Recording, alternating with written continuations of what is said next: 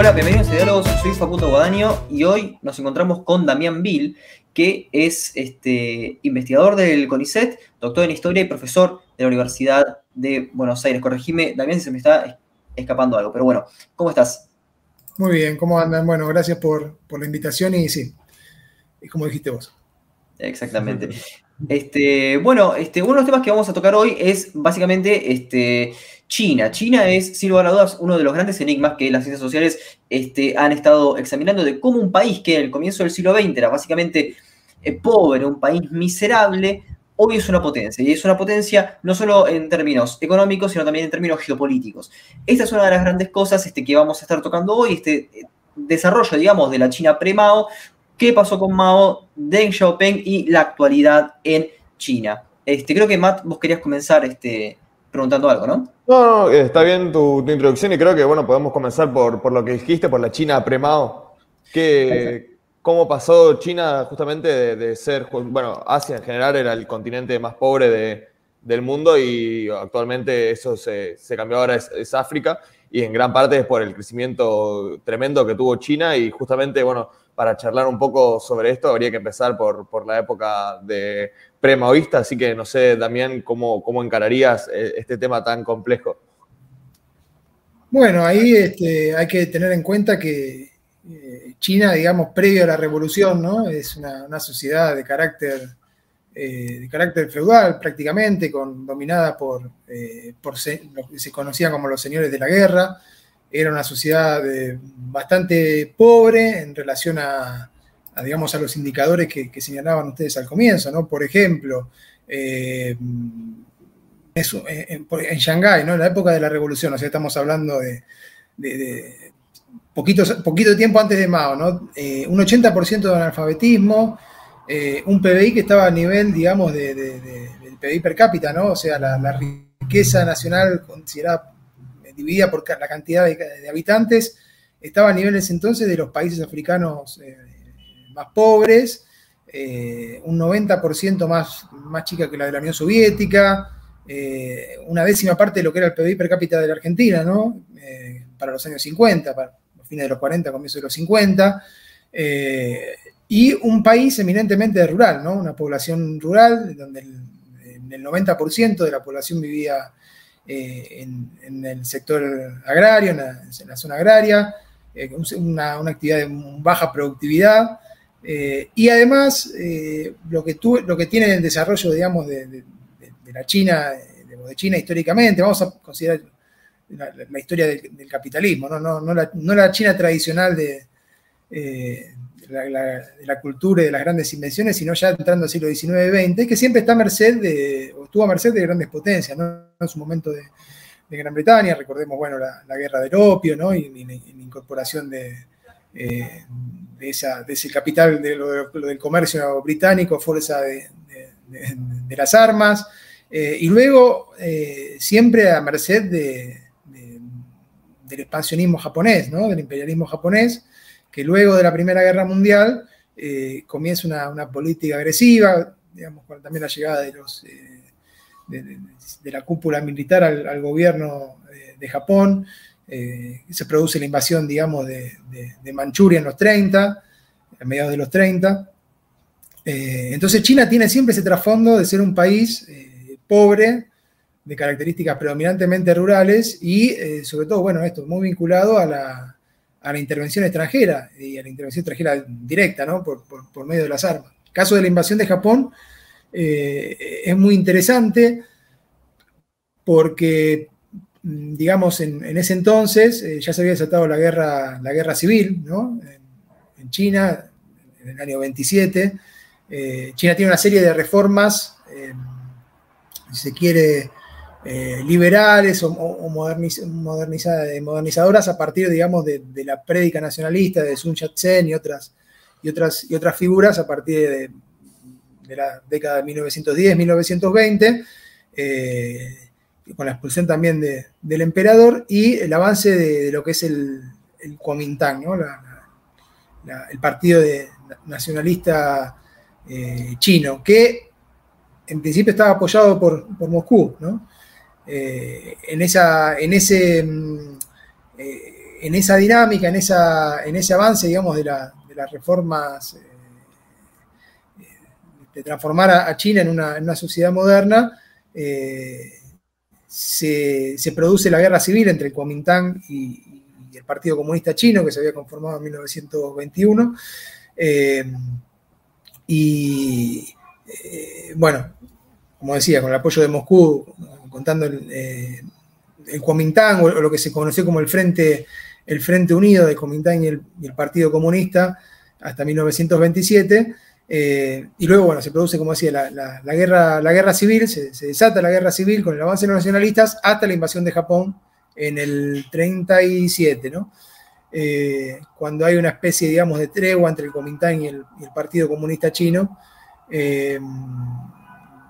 una tregua, digamos, que, no es del todo respetada porque había disputas y más. Si quieren, bueno, después profundizamos un poco con eso. Tampoco eh, quiero, quería ahondar demasiado, pero ustedes vayan guiándome con las preguntas y vamos para, No, pero yo un poco más, digamos, un poco este, a una cuestión previa. Este, si hacemos una cuestión más interpretativa, pero no por eso este, con cierta objetividad, digamos, desde una este, visión marxista, ¿crees que este, la cierta eh, digamos, eh, tanta injerencia del capital extranjero en China este, en el siglo XIX este, fue positivo para crear, digamos, las condiciones de una sociedad de clase que después se verían eh, con el fenómeno de Mao, etcétera, con la Revolución China, este, digamos, como llevando a su pico, con cierta contradicción de clases para que se pueda dar una revolución en sentidos revolucionarios.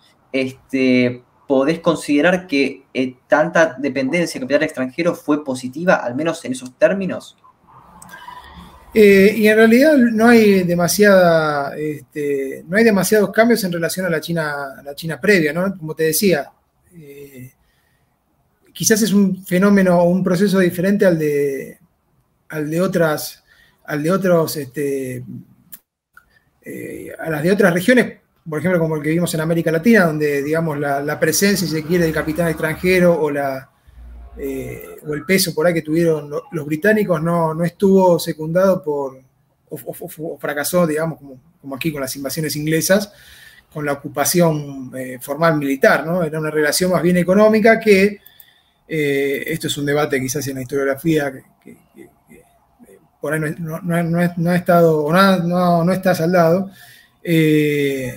gracias, digamos, de alguna manera a la a esa relación que establecen estas repúblicas nacientes de América Latina con, el capital eh, extranjero, sobre todo el británico, otros países con, otros, con, otras, con otras potencias, eh, se va desarrollando esa estructura capitalista que vos señalás, ¿no? O sea, de, lugares casi desérticos y con estructuras que venían de, la herencia, digamos, del feudalismo español, en poco más, depende de la región, el país, etcétera, en poco más de 50, 100 años se construyen sociedades capitalistas eh, en algunos casos de desarrollo medio, Argentina, bueno, Brasil, México, revolución mediante, etcétera, con, todas sus, complicaciones, eh, y otras donde, eh, digamos, las relaciones asalariadas o las relaciones capitalistas se, expanden o se, difunden eh, de forma de ser, digamos, las, las predominantes. Y justamente, asimismo, la, la, presencia o o la acción del capital extranjero contribuye a crear toda la infraestructura que, permite ese desarrollo, ¿no? los puertos, los ferrocarriles. Eh, acá estamos sacando de, lado si ese, si ese proceso fue cruento o fue pacífico, eh, eso no lo estamos considerando, sino hacia el, hacia el digamos, hacia la, dinámica del, desarrollo de una sociedad plenamente capitalista con, con, asalariados y demás. Eh, en el caso de, China, yo entiendo, no soy un especialista en la, China, digamos, antigua o, o, de, los, de los periodos anteriores, pero entiendo que ese proceso es diferente, ¿no? Porque, como te decía, eh, no hay una, modificación de la estructura eh, china que eh, te permita, digamos, generar condiciones para, en el mismo sentido que, que, señalamos de los países de Latinoamérica u, u otras regiones, ¿no? Básicamente la, estructura social permanece con una fuerte base eh, en una masa campesina, eh, no hay un gran desarrollo de las manufacturas eh, y, digamos, de la, de, la, industria capitalista moderna, con lo cual esa, esa, esa relación eh, no, no, no, permitió un desarrollo, digamos, de, lo que sería la infraestructura y la, estructura social china en ese, en ese mismo sentido. Que incluso, de hecho, eh, a mi entender, tiene una cierta influencia en lo que es la, digamos, la, lectura de Mao de la sociedad china o la estrategia de Mao, ¿no? del tema del bloque de las cuatro clases. ¿no? Este, incluso apela a la, digamos, a la noción de que, esa, de, que una revolución socialista en China debe realizarse a partir, digamos, de, la, eh, de la dirección del liderazgo de la clase obrera y con la Alianza Obrera Campesina, pero incorporando a la pequeña burguesía, pero también a los capitalistas eh, locales, ¿no? a, esa, a, esa, burguesía que eh, estaría bloqueada de su desarrollo por, por, el peso del imperialismo, ya sea británico o luego japonés. Eh, hay un concepto que es fundamental para entender el capitalismo, que es el concepto de las revoluciones burguesas. Por lo que mencionaste anteriormente, entiendo que de alguna forma el maoísmo consistió, en cierto sentido, en una revolución burguesa para la conformación del capitalismo chino. Eh, a ver, en realidad el maoísmo, eh, o digamos la, la revolución china, porque uno puede pensar, hay dos esferas, habría aquí quizás dos problemas en, la, eh, eh, en tu pregunta, ¿no? me parece dos, posibles respuestas. Por un lado, eh, lo que pensaba Mago, digamos, efectivamente en cuanto a estrategia y a, y a, lo, que, a lo que pretendía, digamos, dentro de, el liderazgo del Partido Comunista Chino, que se va forjando incluso en una, serie, digamos, de, divisiones internas, de, disputas y demás. Y lo que realmente ocurrió, eh, a mi entender, eh, este, lo que realmente, lo que ocurre con la revolución y bajo, bajo el liderazgo de, en este caso de Mao, del Partido Comunista Chino, es el, eh, el inicio de una transición hacia hacia, hacia el socialismo. ¿no? Este, más allá de que, como decía, la, la, estrategia o la, o la teoría de, Mao, como la de muchos marxistas, muchos revolucionarios en, los países, si se quiere, eh, atrasados o con un fuerte componente rural, o, países quizás de segundo orden, no potencias, indicaba o, teorizaban acerca de la necesidad de, una primera etapa de liberación nacional. De hecho, el maoísmo tiene esa, estrategia o esa construcción en su programa, ¿no? Una, revolución por paso, la, liberación nacional para la construcción, digamos, de, relaciones capitalistas y, bueno, a partir de ahí socialismo, siempre bajo liderazgo de la clase obrera, etc. Eh, pero en, los hechos, eh, en, lo concreto, lo que se da a partir de la, revolución del, 49, de la guerra civil, y luego de la, instalación de la República Popular de, China, es eh, en efecto una, construcción hacia, el socialismo. Acá ya nos metemos por ahí en terreno un poco cenagoso o, de mucho debate vinculado a, cómo caracterizar esa formación o, hacia dónde iba o, los problemas de la restauración y demás, ¿no? Pero sin, eh, para mí, sin, sin, sin duda, a partir del 49 se abre esa, esa transformación social hacia la, la construcción, digamos, de relaciones sociales socialistas, siempre teniendo en cuenta esta categoría, ¿no? La categoría de, transición. Eh, yo le puedo, no sé si ustedes me, convocaron por un libro que hemos sacado hace poquito, paso el, chivo, el, el, libro de, de Min Kiri, que es un intelectual. Exactamente, sí, sí. Bien, sí, eh, es un intelectual eh, de origen chino que es docente en, Estados Unidos. Eh, y ahí justamente en este libro, Desarrollo del Capitalismo y Lucha de Clases en China, lo que él hace justamente es reconstruir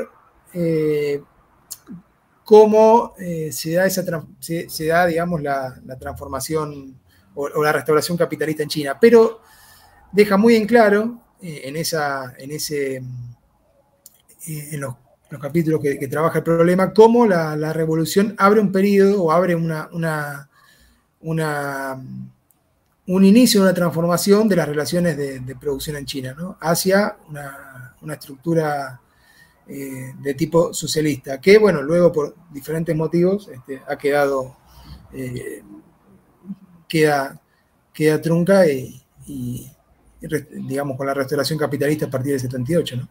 Pero ¿cuáles son esos, este, digamos, esas estructuras este, socialistas que se quisieron hacer y que eh, objetivamente podemos constatar que se dieron más allá de sus fallos? Es decir, ¿cuáles fueron, este, quizás este, podría nombrarse este, la distribución de la, de la, tierra, los pequeños propietarios, o entre comillas, una propiedad comunal, pero más allá de eso, otras relaciones efectivamente que podríamos denominar socialistas, y por otra parte, ¿qué entendemos por socialismo cuando estamos hablando de, esto?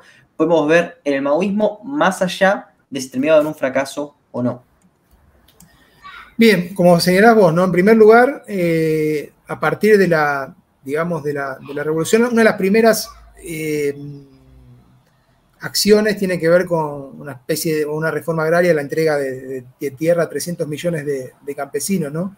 Eh, tengamos en cuenta que previamente la estructura rural en China era dispersa, compuesta de campesinos básicamente, sí, de campesinos pobres, eh, y hay una primera, una primera distribución que uno lo puede pensar desde el punto de vista de, asegurar una base social y política, ¿no? O sea, este, para, para, sentar, para, fortalecer la, revolución.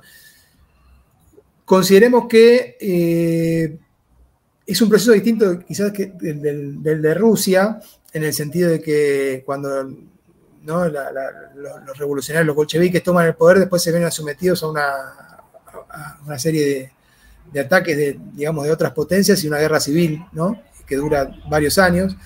En, cambio, en el caso chino, la guerra civil es, anterior. Eh, los restos que quedan de los nacionalistas se van a Taiwán.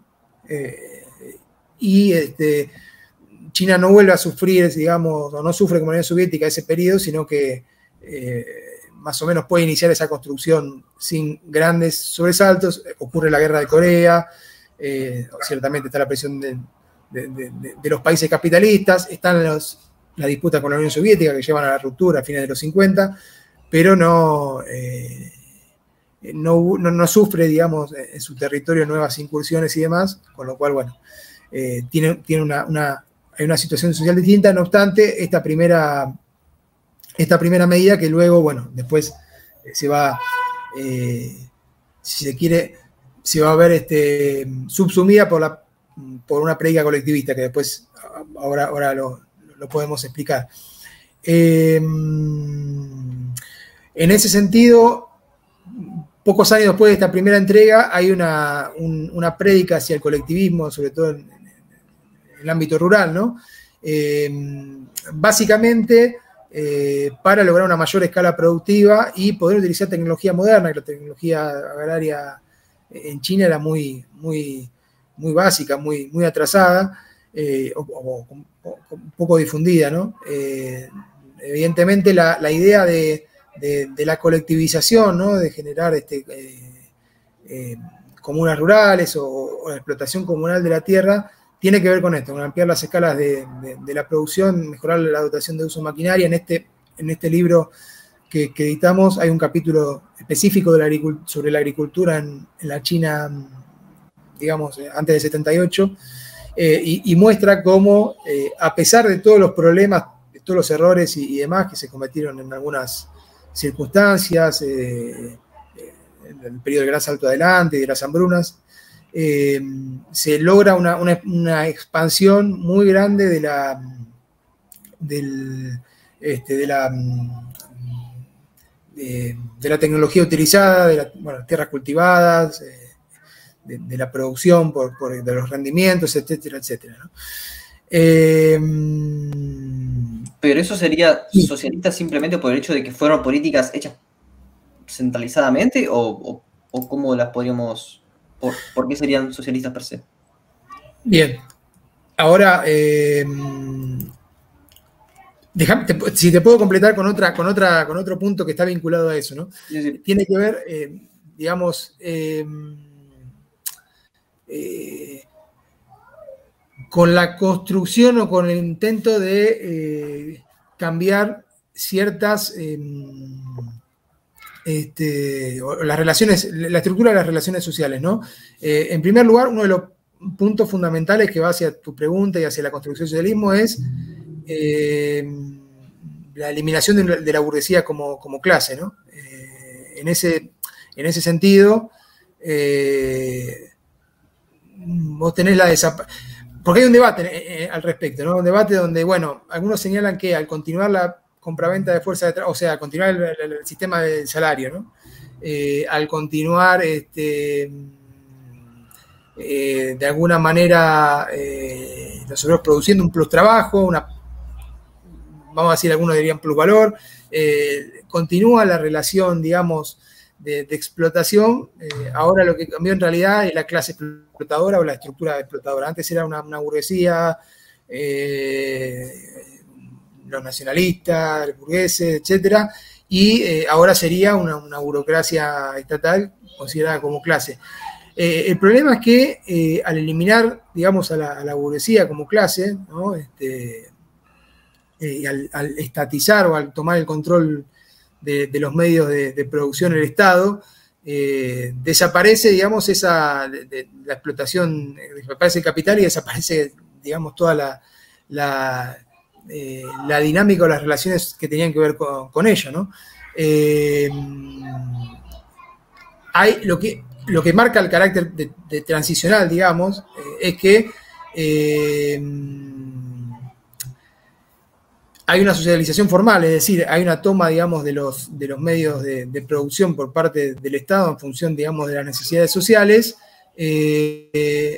pero todavía no, no es no se, no no se desarrolla la apropiación eh, eh, general y la construcción, digamos, de, del socialismo, se quiere con todas las letras, ¿no? Se mantiene o, se, se, erige una burocracia eh, y hay formas de distribución del plus producto que tienen que ver con las relaciones previas. No son iguales porque no es una explotación en beneficio de, un propietario privado de medio de producción, porque ya no existe más la burguesía, pero sí continúa existiendo el sistema de salarios y sobre todo otro debate interesante al respecto en ese, en ese periodo es el tema de, de los, eh, de, los eh, de los incentivos, ¿no? O sea, eh, toda una, estructura de, vinculada a premios y bonificaciones en el trabajo muy parecida a la que, parecía, muy similar a la que se utilizaba en, la, Unión Soviética, ¿no? Eso es un largo debate también sobre el tema de los incentivos tanto en la, en la Unión Soviética y, y, en China también.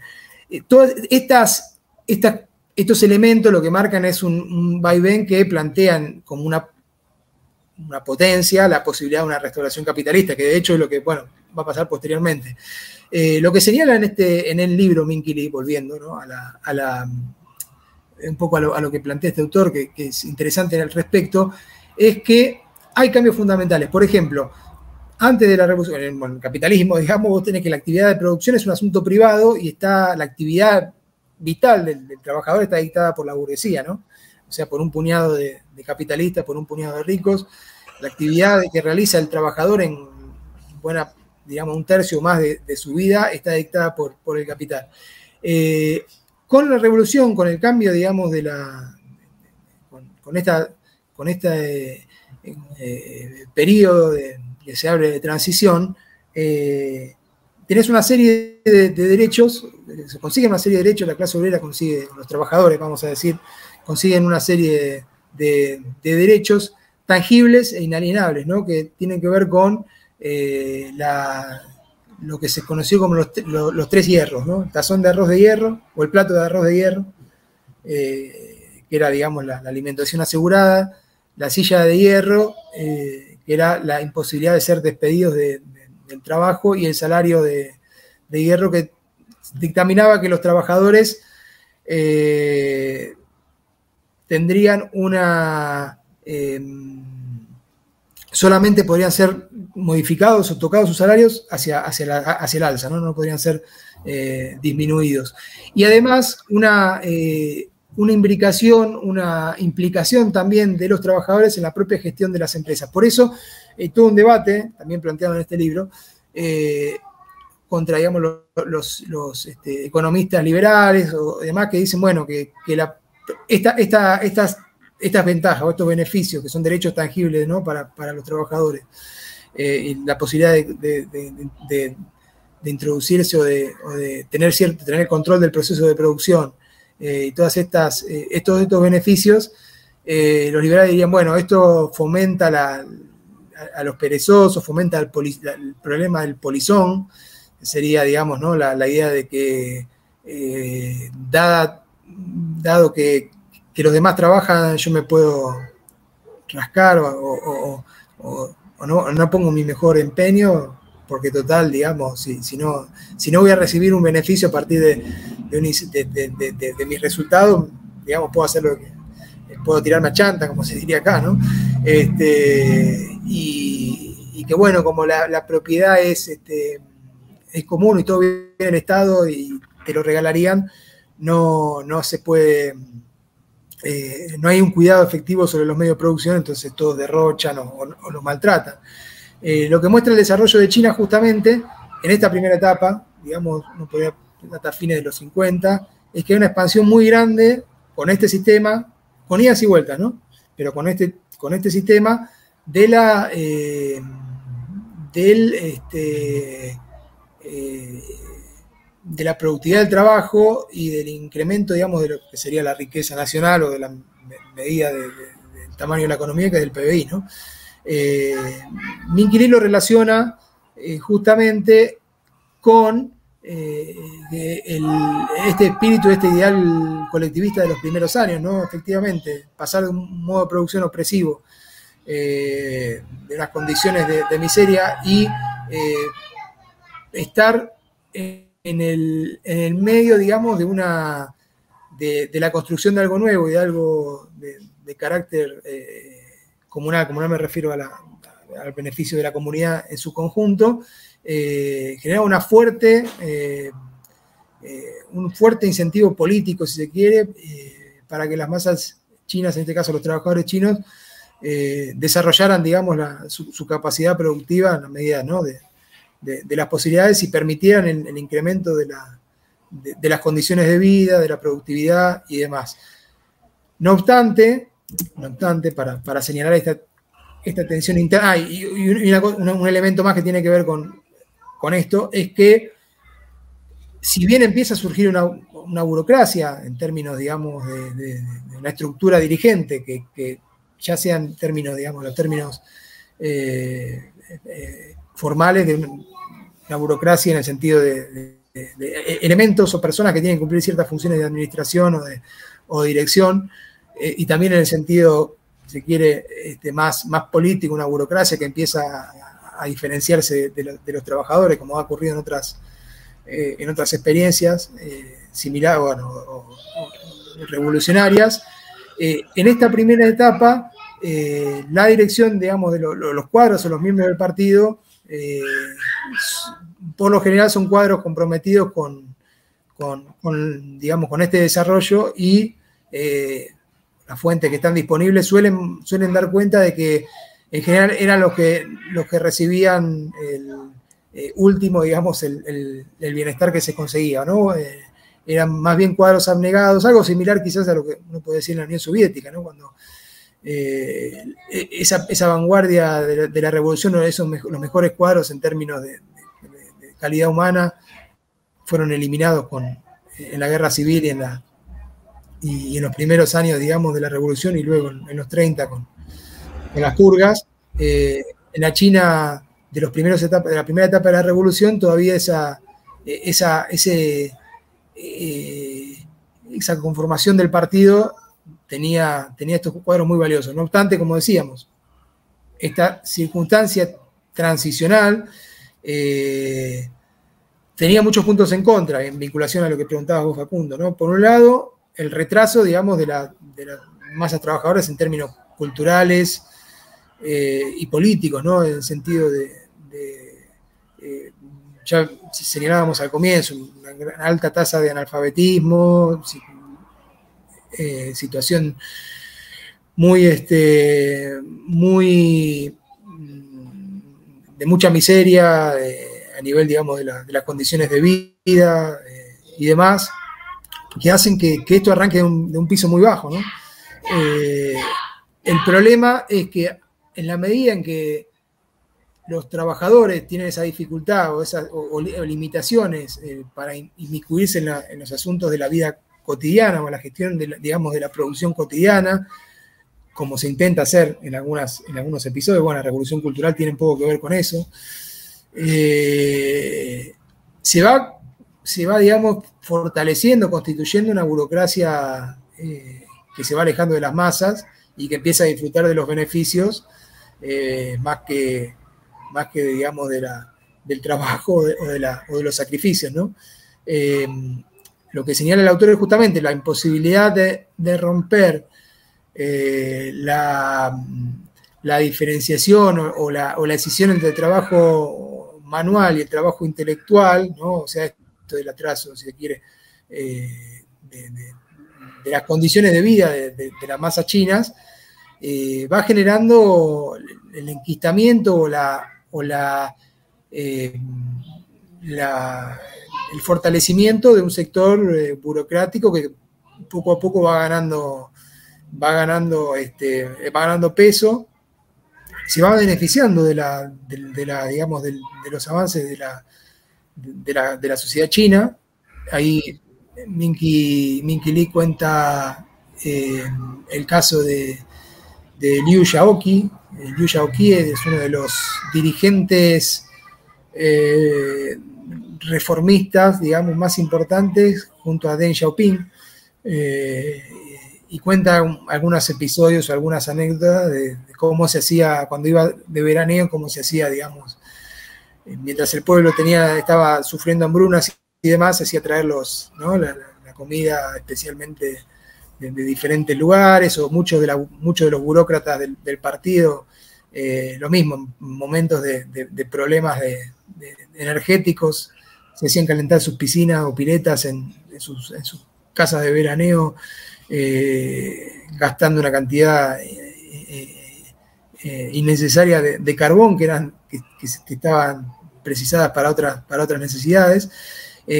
y bueno, eso es lo que va lo que va transcurriendo a lo largo de todo el gran periodo, digamos, de, del 49 hasta el 78, ¿no? Esa, esas idas y venidas entre una línea, eh, eh, se quiere, más, representada por, los revolucionarios o por la vieja guardia del Partido Comunista Chino, eh, que va en busca o, intenta fomentar esa construcción, digamos, de, la, de, las relaciones socialistas, de la, elevación de, las condiciones de las masas y otra línea vinculada al reformismo que va, que es la línea que, impulsa las, eh, los incentivos salariales, o, el sistema de incentivos en las fábricas y ciertas, digamos, ciertas reformas o, este, o sobre todo en el proceso de trabajo, eso, es algo muy interesante también en el libro, ¿no? que, se, se, en lo cual el autor hace mucho hincapié. Eh, el proceso productivo también, ¿no? En sí mismo, eh, toma mucho del modelo soviético, el estajanovismo, ¿no? los incentivos por, productividad, el sistema de control.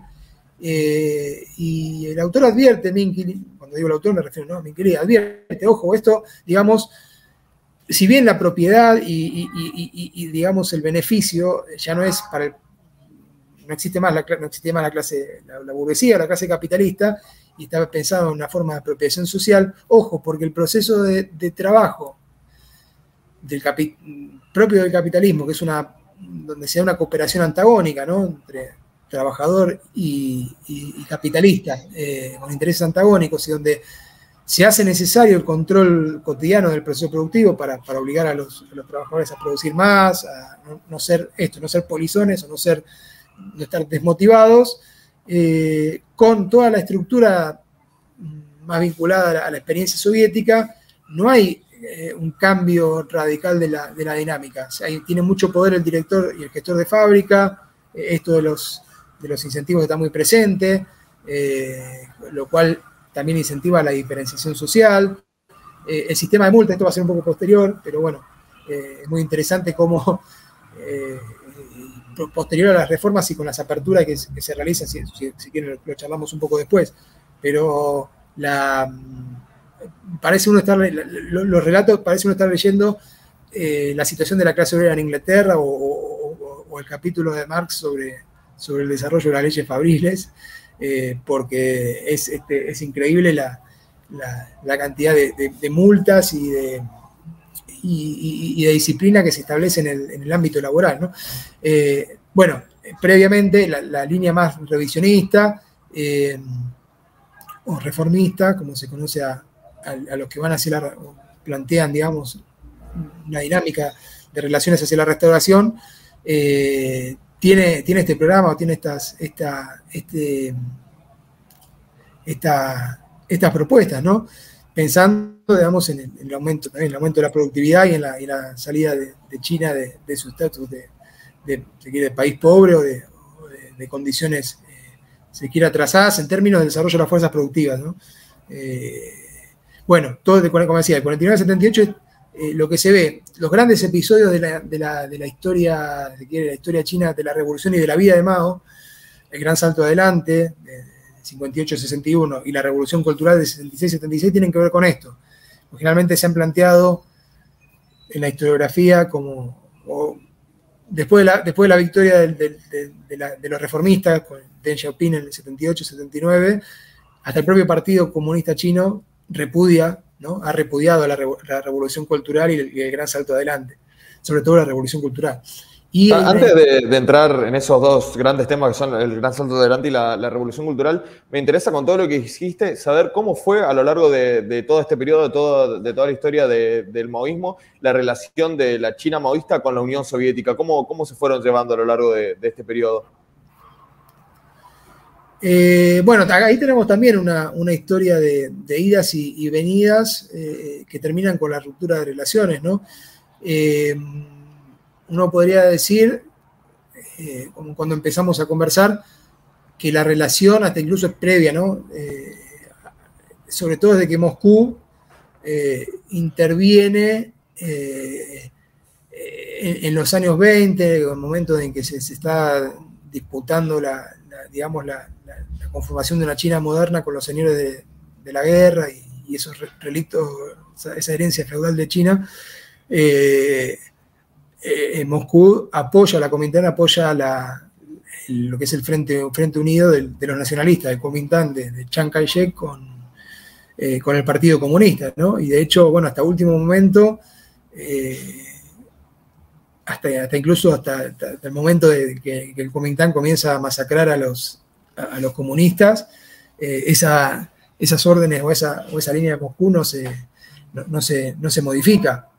En el Partido Comunista de China hay algunos que, tienen eh, diferencias y, uno de ellos es Mao, que termina incluso eh, expresado eh, en lo que era la, parte, la parte dominada por los comunistas de China, por esa por oposición a esa línea. y bueno, después, con la larga marcha y demás, recupera recupera su, influencia, su papel y, se convierte en el, gran líder de, la revolución, bueno, la derrota de los nacionalistas, de la victoria sobre los nacionalistas y de, y, de la China posterior. En los primeros años, digamos, de, la China eh, eh, comunista, revolucionaria, eh, la relación es muy, es muy intensa porque, como decíamos, primero que en términos, digamos, de, emulación o de, la, estructura de, gobierno, de las disposiciones, eh, ese, mm, esto, el sistema de los incentivos, la colectivización y demás, la, dirigencia china toma mucho de la, experiencia soviética de, digamos, de, construcción de un nuevo Estado y de, nuevas relaciones, ¿no? Eh, de hecho, hasta incluso hay un, primer plan eh, quinquenal, ¿no? En la, este, en la eh, en, la China, en la China comunista que es 52-57, en base a los planes quinquenales de la Unión Soviética. Eh, donde ahí se plantea, bueno, la, construcción, digamos, de esto, de algo que, señalaba recién, las economías de escala, eh, la búsqueda del incremento de la producción, del poder adquisitivo.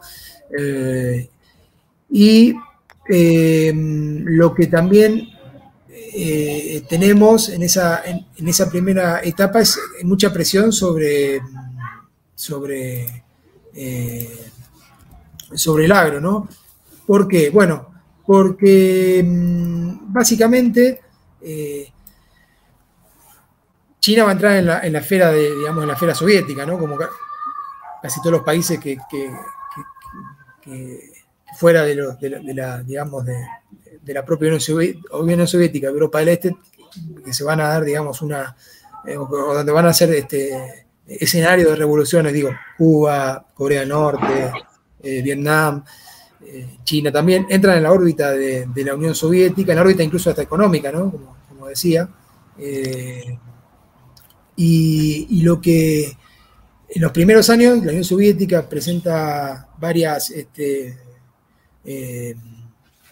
eh, préstamos y ayudas a China, y China lo que, comienza a hacer en los planes quinquenales, en las primeras, en las primeras medidas, es este, eh, tratar de saldar, de, pagar el saldo comercial con, los, con los soviéticos. en ese sentido, hay una relación más bien, digamos, se quiere no diría de, dependencia, pero sí de eh, cierta, ciertas obligaciones que China tiene que ir, cumpliendo, sobre todo con, eh, con el envío de granos para, pagar deudas, eso está detrás de, las hambrunas, no hay una presión muy fuerte en el agro. Eh, y la, este, poco a poco la diplomacia se va, se va deteriorando. Eh, no hay un acuerdo dentro del, Partido Comunista Chino con la, con la política de coexistencia pacífica de la Unión Soviética. Eh, y las eh, presiones de Moscú por, digamos, por, por establecer una, una serie de relaciones que vinculen a la China con, con la dinámica económica de la Unión Soviética va llevando a la ruptura, que es, digamos, a fines de los 50 ya, ya, ya se produce. De hecho, eh, bueno, este, hay una... Este, luego de la muerte de Stalin, directamente el Partido Comunista Chino va, a calificar a la Unión Soviética de social fascista hacia, hacia el interior ¿no? de, la Unión Soviética y social imperialista hacia afuera. Hay una ruptura importante ahí. Eh, que incluso lleva algún tipo de, de, tensión, ¿no? Luego. Pero ya a partir de los 50, eh, fines de los 50, comienzos de los 60, la, relación está eh, eh, prácticamente rota y China avanza por, si se quiere, por su cuenta, ¿no? Más allá de que, obviamente, después haya comercio entre estos, como también la Unión Soviética comerciaba con la dictadura argentina, y con los Estados Unidos y con otros países, ¿no? Eh, y, China lo mismo, pero a nivel, digamos, de las relaciones y la diplomacia, ya a partir de, fines de los 50 no, no hay prácticamente vínculo y China no va, no va a formar parte de esa, si se quiere, de ese... Eh, de, de ese área de influencia de, de la URSS, ¿no? ahora sí me, gustaría entrar de, lleno a lo que son bueno, el gran salto adelante y em, la revolución cultural. Eh, cronológicamente creo que vendría el, gran salto adelante primero. ¿En qué consiste este, este concepto? Sí, sí. ¿Paramos? Sí, sí. No, no, este, eh, ah, espera, no, mi nene me quiere decir algo y ahora... ahora, ah, ¿Qué? ¿Y para qué vinieron? Ah, bueno, bueno. Silencio, que sigo con la charla. Cuando quieran. Bueno, sí, sí, este. Comenzá que, este, o sea, la respuesta después edito. Bueno, Gran Salto Adelante es un, episodio, digamos, que, se produce entre el 58 y el 61. Eh, me había mencionado la primera, digamos, eh, episodio o, elemento importante a nivel económico en China es el, primer plan quinquenal del 52, 57, eh, eh, donde todavía hay mucho, vinculado a la pregunta anterior, hay mucha relación, hay mucha influencia del, digamos, de la, Unión Soviética, ¿no? Eh, lo cierto es que toda la década del 50 se produce una, una estabilización ¿no? de, la situación interna luego de, la revolución, digamos, del triunfo en el 49. prácticamente ya no, capitalistas privados han sido expropiados para el 52-53. la disidencia no, ya no, tiene peso, han sido encarcelados o, se han ido.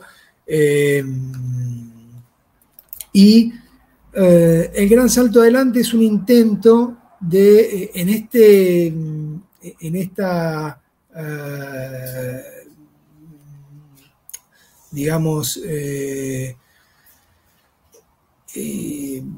dinámica o intento de ir construyendo relaciones de otro tipo y, aumentar la, productividad del trabajo, la, dinámica económica para, permitir un, desarrollo, digamos, eh, acorde con las nuevas relaciones, porque siempre uno también discutiendo, se discute con el sentido común la idea de que el socialismo es, repartir lo que hay, o, digamos, o que el socialismo es, gente lavando eh, eh, la ropa en el río, y en realidad lo contrario, el socialismo parte necesariamente de, la construcción del socialismo tiene como presupuesto la abundancia de, los recursos, porque si no, finalmente lo que se distribuye es la, eh, es la miseria y, finalmente, como decíamos antes, los peligros de una burocratización o de, una, restauración por la imposibilidad, digamos, de desarrollo económico, social, político de las masas está, está a la orden día. Entonces, el gran salto adelante eh, tiene que ver con, esta, con, este razonamiento, con esta, con esta situación. Eh, básicamente tiene una serie, digamos, de, elementos, ¿no? Eh, una de las de los puntos principales es la, necesidad de transformar la economía eh, agraria, ¿no? Eh, por medio de la colectivización y también de cierto desarrollo de, la industria. en ese sentido se, se conforma, se constituyen comunas populares, se restringe, se prohíbe directamente la agricultura privada eh, se abren iniciativas de, digamos, de, dentro de las comunas, ¿no? de, carácter eh, comunal, de, producción de mediana o de pequeña escala. Eh, este, y el intento también en, este, en esta, en este en esta perspectiva de, que decíamos recién, del, conflicto con la Unión Soviética, del intento, digamos, de, desprenderse de esa influencia, eh, era lograr una industrialización, digamos, por trabajo, eh, trabajo digamos, en masa y, evitar la, importación de maquinaria. Por eso lo que se hace eh, es generar o establecer una producción, si se quiere, comunal o hasta incluso doméstica de acero, ¿no? con pequeños altos hornos, eh, que es un fracaso, ¿no? que no resulta, pues bueno, no había, fue uno de los, problemas, uno de los errores en, esa, en esa dinámica. No había, primero que no había materia para, hacerlo, se, aliaba con cualquier, este, cualquier cosa, era muy baja calidad, eh, obviamente tampoco alcanzaba la escala mínima de, de producción, lo cual fue, bueno, una, una, este, eh, una, un desperdicio de fuerzas productivas y una, este, una terminó en un fracaso y en una, una pérdida, digamos, de influencia de, de, eh, Mao, ¿no? Lo que sí tiene gran salto adelante eh, en, digamos, en la, en, este, en esta disputa, quizás eh, entre la línea, se quiere, revolucionaria y la línea reformista, es que eh, las modificaciones en términos, digamos, de la estructura de la política general eh, están pensadas como un ataque a la, a la, burocracia, ¿no? en primer lugar, se digamos, el problema que se, que se veía en ese momento, recordemos que está, estamos con el sistema, digamos, de, los, de las, eh, la estructura más, soviética, del aumento de, la productividad por incentivos y demás, eh, es eh,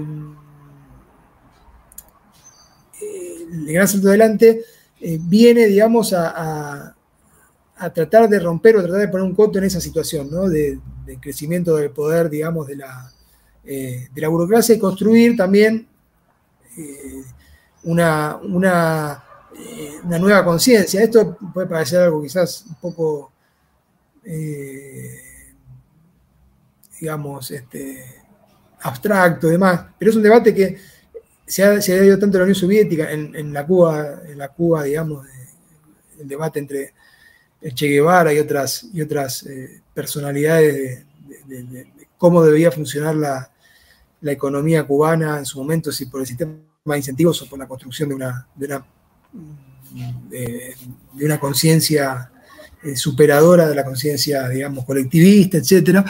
Eh, el Tribunal Salto Adelante se, se introducir en esos debates, ¿no? La idea, primero, con la creación de las comunas rurales y, el incentivo a, las, a la producción eh, de mediana y pequeña escala a nivel de comunas o domésticas, eh, lo que se intenta es descentralizar la planificación general que venía del primer plan quinquenal para quitar el peso a la, burocracia. Y también se da marcha atrás con el sistema de incentivos materiales, que no lo mencioné, pero según los autores eh, que han trabajado el tema, existían aproximadamente 28 diferentes tipos de incentivos, o sea, era muy compleja esa estructura y generaba una, diferenciación interna hasta incluso dentro de, los trabajadores. ¿no?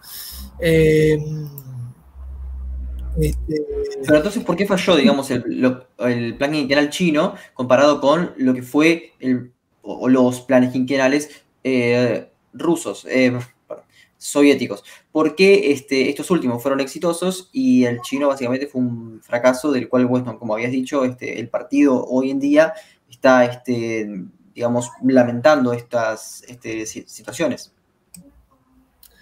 No, en realidad no, uno puede considerar que no, no, no en términos, digamos, de los resultados, eh, se quieren en el largo, o sea, estadísticos y en el largo plazo, eh, no habían sido fracasos. De hecho, bueno, eh, en, el, libro hay varias, digo, yo lo, lo, menciono seguido porque además lo recomiendo para, para nuestros, para, la, gente que pueda, pueda observar esta, esta esta charla, eh, hay muchos datos eh, que muestran ¿no? cómo, a pesar de la propaganda, no solo de Occidente, sino de los propios también eh, reformistas, de que China en el sistema de, digamos, se quiere, de, planificación, en el sistema pre-reformas, habría, sido, habría estado atrasada y demás, o no se había desarrollado igual que se desarrolló luego del 78-79, eh, eh, muestra con estadísticas chinas eh, cómo eh, la tasa de crecimiento del PIB fue superior a los países de Occidente, la tasa del PIB per, cápita también, el incremento de la productividad sobre 85, 80 economías observadas está entre las 10, 15 primeras, no, no, no, no han sido o no fueron un fracaso. Yo lo que eh, mi percepción o lo que yo entiendo de, la situación no es que hayan sido un fracaso y, los virajes no fueron, si se quiere, no se dieron por, por fracaso, sino que tienen que ver con esta disputa al interior del partido, ¿no? o sea, entre dos líneas muy claras. Eh, bueno, y otras circunstancias, como decíamos recién, circunstancias internacionales que hacen que, bueno, por ejemplo, primer plan quinquenal hasta el 57, luego de eso o, en, las, en, las eh, eh, en esos mismos años se rompen las relaciones con la Unión Soviética, con lo cual eh, el Partido Comunista Chino da un, si quiere, da, un giro y se, plantea gran salto adelante, sobre todo en función de que ahora iba a tener que, caminar solo, ¿no? O sea, sin, el apoyo soviético. Eso también genera o está detrás del cambio, si quiere, de orientación o de, bueno, o de denominación de la, de la quiere, de la política económica que lleva adelante el gobierno chino. Lo que ocurre también en, esas, en esos intervalos o en esa eh, entre Gran Santo Adelante y la Revolución Cultural, que pasan 5 o 6 años, es que el Gran Santo Adelante sí sale mal, digamos, de alguna manera en términos eh, por ejemplo, que se produce una gran hambruna, vinculada con eh, problemas climáticos, naturales, en dos o tres años de malas cosechas, eh, y también con esta cuestión que señalaba recién, ¿no? O sea, un desperdicio por ahí de, fuerza de trabajo en, la producción doméstica de, acero para, tratar de reducir la importación de bienes de capital que, resulta en un, fracaso. Eh, y, eso, ¿qué es lo que hace? Lo que hace que la línea, digamos, de eh, reformista vuelva a cobrar fuerza y, presencia y vaya desandando esas, esas políticas, ¿no? Se quiere, o esas, o esas formas de organización. Eh, hasta el siguiente episodio, que es la revolución cultural, ¿no? Pero bueno. Claro, ahí, me gustaría meterme ahora en, ese, justamente en el tema de la revolución cultural.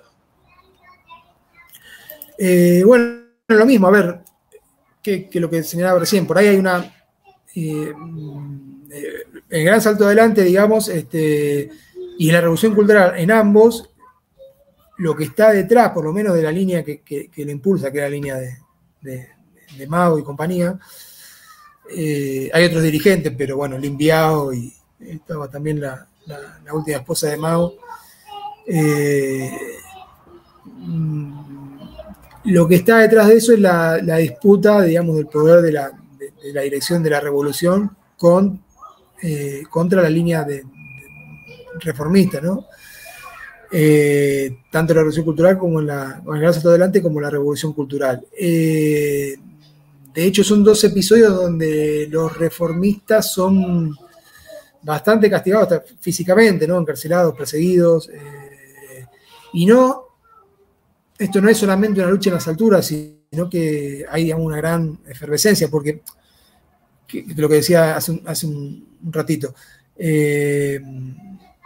Luego, ya pasado el tiempo con el diario de lunes, digamos, por un lado el, Partido Comunista repudia, chino repudia esa, experiencia del 82 con la reforma de la Constitución, se repudia la revolución cultural, se rehabilita a los, eh, algunos, bueno, post-mortem o, incluso algunos que estaban vivos, se los rehabilita en sus, en, su, en su digamos, integridad, se quiere, o en sus cargos, los que estaban vivos, obviamente.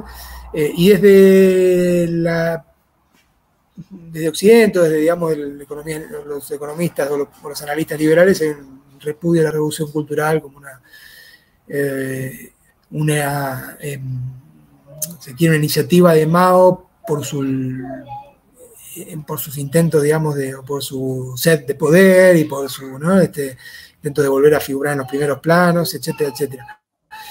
Em, lo que, lo que ocurre en realidad es que hay una efervescencia política fuerte en el sentido de, eh, sobre todo, por, ejemplo, en Shanghái, propio Beijing, la revolución cultural comienza o se, se desata a partir de la, de la, propia bronca de, digamos, de la población contra, la, contra mucho de la, burocracia, que además la burocracia ya en ese momento hay una dinámica también de, enriquecimiento personal, no solamente esto de disfrutar, como decíamos antes, de los, de los beneficios de, hacerse en medio de las, necesidades del pueblo, hacerse servir eh, todo especialmente preparado. La, digamos, había una burocracia que, se, empezaba a beneficiarse de los, de, las, digamos, de los logros o de los avances de, la revolución a partir de su consumo eh, personal, Y, pero no solo eso, sino también enriquecerse o a, digamos, a, a desarrollar prácticas corruptas eh, o, este, digamos, este, opresivas frente, frente al pueblo, sobre todo esto que señalábamos en los periodos anteriores del poder de los directores de fábrica o de los, de los delegados del partido en, los establecimientos de producción.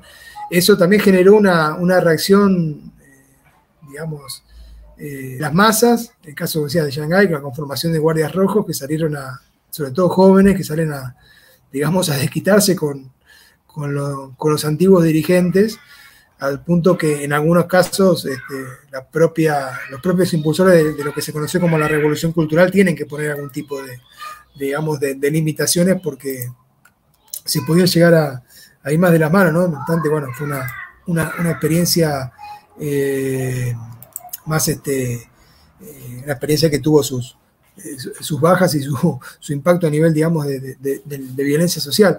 Lo que sí, tratando, digamos, de, reconstruir la, dinámica del proceso, una explicación, no está vinculado a, las ansias de poder de, Mao o al intento, digamos, de, convertirse en una especie, digamos, de, dictador, sino que tiene que ver con estas disputas al interior del partido y al interior también de la sociedad china, en esta tensionada por esta, por esta eh, estallido transicional, ¿no? Entre la construcción de unas relaciones socialistas nuevas y la aparición de, eh, o la, posibilidad de una reconstitución de, la, relaciones previas o de una restauración del capitalismo, ¿no?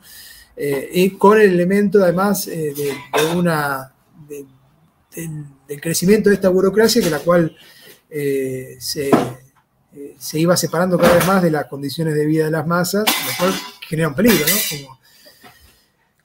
Lo vimos también en, ocurrió con el colapso de la Unión Soviética, esa burocracia, gran parte de esa burocracia luego se transformó en, los oligarcas rusos que, que, este, se constituyeron en la, en burguesía rusa actual. Eh, en ese punto la revolución cultural intenta, digamos, de alguna manera, eh, ser una, este, una eh, un, ataque a, esa, a ese, eh, a esa, este, a esa capa o esa, a, esa, a ese sector del partido vinculado a la, a la burocracia. Eh, se da a partir, digamos, la, fecha o el periodo es 1966-1976, eh, que implica la vuelta de Mao al poder, porque cuando el gran salto adelante no, cumple con las eh, expectativas, digamos, Mao decae su influencia y su, lugar, digamos, de, preeminencia dentro del partido y ganan peso justamente esto, Liu Xiaoqi y, y Deng Xiaoping y otros, y otros dirigentes eh, reformistas que restablecen la, situación previa, o sea, la situación más, similar al primer plan quinquenal. Con la, con, el con la revolución cultural, eh, la revolución cultural implica la vuelta, digamos, de, de, Mao al poder a partir de, decíamos, del apoyo de otros, de otros dirigentes como Lin Biao, que, que era eh, un dirigente más importante en el ejército, y la esposa de Mao, eh, que eh, empiezan, digamos, a, hacer una, en las diferentes conferencias de partido, reuniones y, apariciones públicas, un ataque contra los dirigentes, digamos, este, reformistas, sobre todo, a partir también del propio Mao, con la eh, elaboración de un, discurso, de una, de una apreciación, que luego puede ser que se haya corroborado en función de lo que pasa luego de la revolución cultural, que es el desarrollo de elementos capitalistas o restauracionistas dentro del partido. Esta línea va ganando apoyo en, diferentes ciudades, como dijimos, sobre todo en importantes como Shanghái o Pekín, eh, con la formación de, guardias rojos, guardias rojos jóvenes estudiantes, el, aparato del ejército que va tomando eh, los aparatos del partido, y hay una, una insistencia muy fuerte contra eh, el camino, digamos, capitalista, las fuerzas burguesas y, demás. Hay que tener en cuenta que hay una serie, digamos, de, elementos en el cual no es, no es, no es digamos, una, una, una línea este, se quiere eh, una línea recta eh, de la cual, digamos, eh, la dirigencia, la, línea más, este, más movista, digamos, entre comillas, de, los revolucionarios no tiene ninguna fisura y reemplaza a los revisionistas directamente. La pugna, incluso dentro de las propias líneas, es, este, es, este, es constante, ¿no? Eh, ciertamente después, en el transcurso de la revolución cultural, comienza a haber, eh, se produce una ruptura entre Mao y, y este otro dirigente muy importante, que es uno de los que eh, da toda la prédica contra la línea revisionista y los denomina cuartel general de la burguesía, en, los órganos de la, prensa partidaria, muy furiosa esa, esa, esa, este, ese, debate. Eh, y este, justamente en este, en este proceso entre el Gran Santo Delante y la Revolución Cultural, lo que ve la línea, digamos, de Mao es que la burocracia iba camino a conformarse como una clase o bien como un estrato eh, explotador. ¿no? Eh, eh, justo en, esta, revolución cultural hubo persecuciones, bueno, si se quiere, a intelectuales, hubo cierre de, universidades, como suele, suele decirse. Hubo persecuciones, hay una serie de, eventos o de, episodios que son previos a la, revolución cultural. Este, incluso previos al, gran salto, eh, al gran salto adelante. Eh, previo al gran salto adelante hay una campaña, digamos, que se llama campaña de las 100 flores, hay una apertura ideológica y permiso de críticas, eh, pero esas críticas se van haciendo cada vez más fuertes, ¿no? Y, Mao las caracteriza como de daninas hacia, hacia, hacia el futuro de la, de la revolución, y es el momento en el que se produce la revuelta húngara, eh, la desestalinización en, la Unión Soviética, luego de la muerte de Stalin eh, y las críticas de Khrushchev, y hacen que, bueno, ese, esa, esa apertura se cierre. En el 57 hay una campaña antiderechista y en el 63 hay otro, nuevamente, un movimiento de educación socialista que, que intenta, digamos, eliminar la reacción del partido y ahí es cuando el enviado denomina en ese periodo el cuartel general de la, de la burguesía a los, a los, reformistas. Eh, y este, sí, hay persecuciones. Eh, de hecho, los, dirigentes eh, reformistas son, hay purgas y son encarcelados. En la Revolución Cultural, Liu Xiaoqi muere en la cárcel, por ejemplo, que estaba enfermo, y muere, muere en, la, en la cárcel. Deng Xiaoping también es es encarcelado. Eh, y hay, hay, hay persecuciones a, intelectuales eh, y demás, ¿no? Eh, ahí otra vez, la... Em,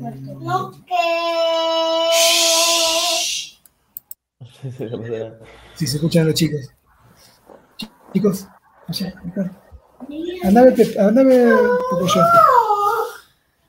Bueno, continúo. Eh, sí, efectivamente es un periodo en el cual, como en el gran salto adelante, eh, nuevamente lo que ocurre es un, retroceso de las, de las posiciones de los revisionistas y, un avance de la, de la, línea, de la línea Mao. Eh, este, lo que tenemos detrás, digamos, de la, de, la revolución cultural, lo mismo que,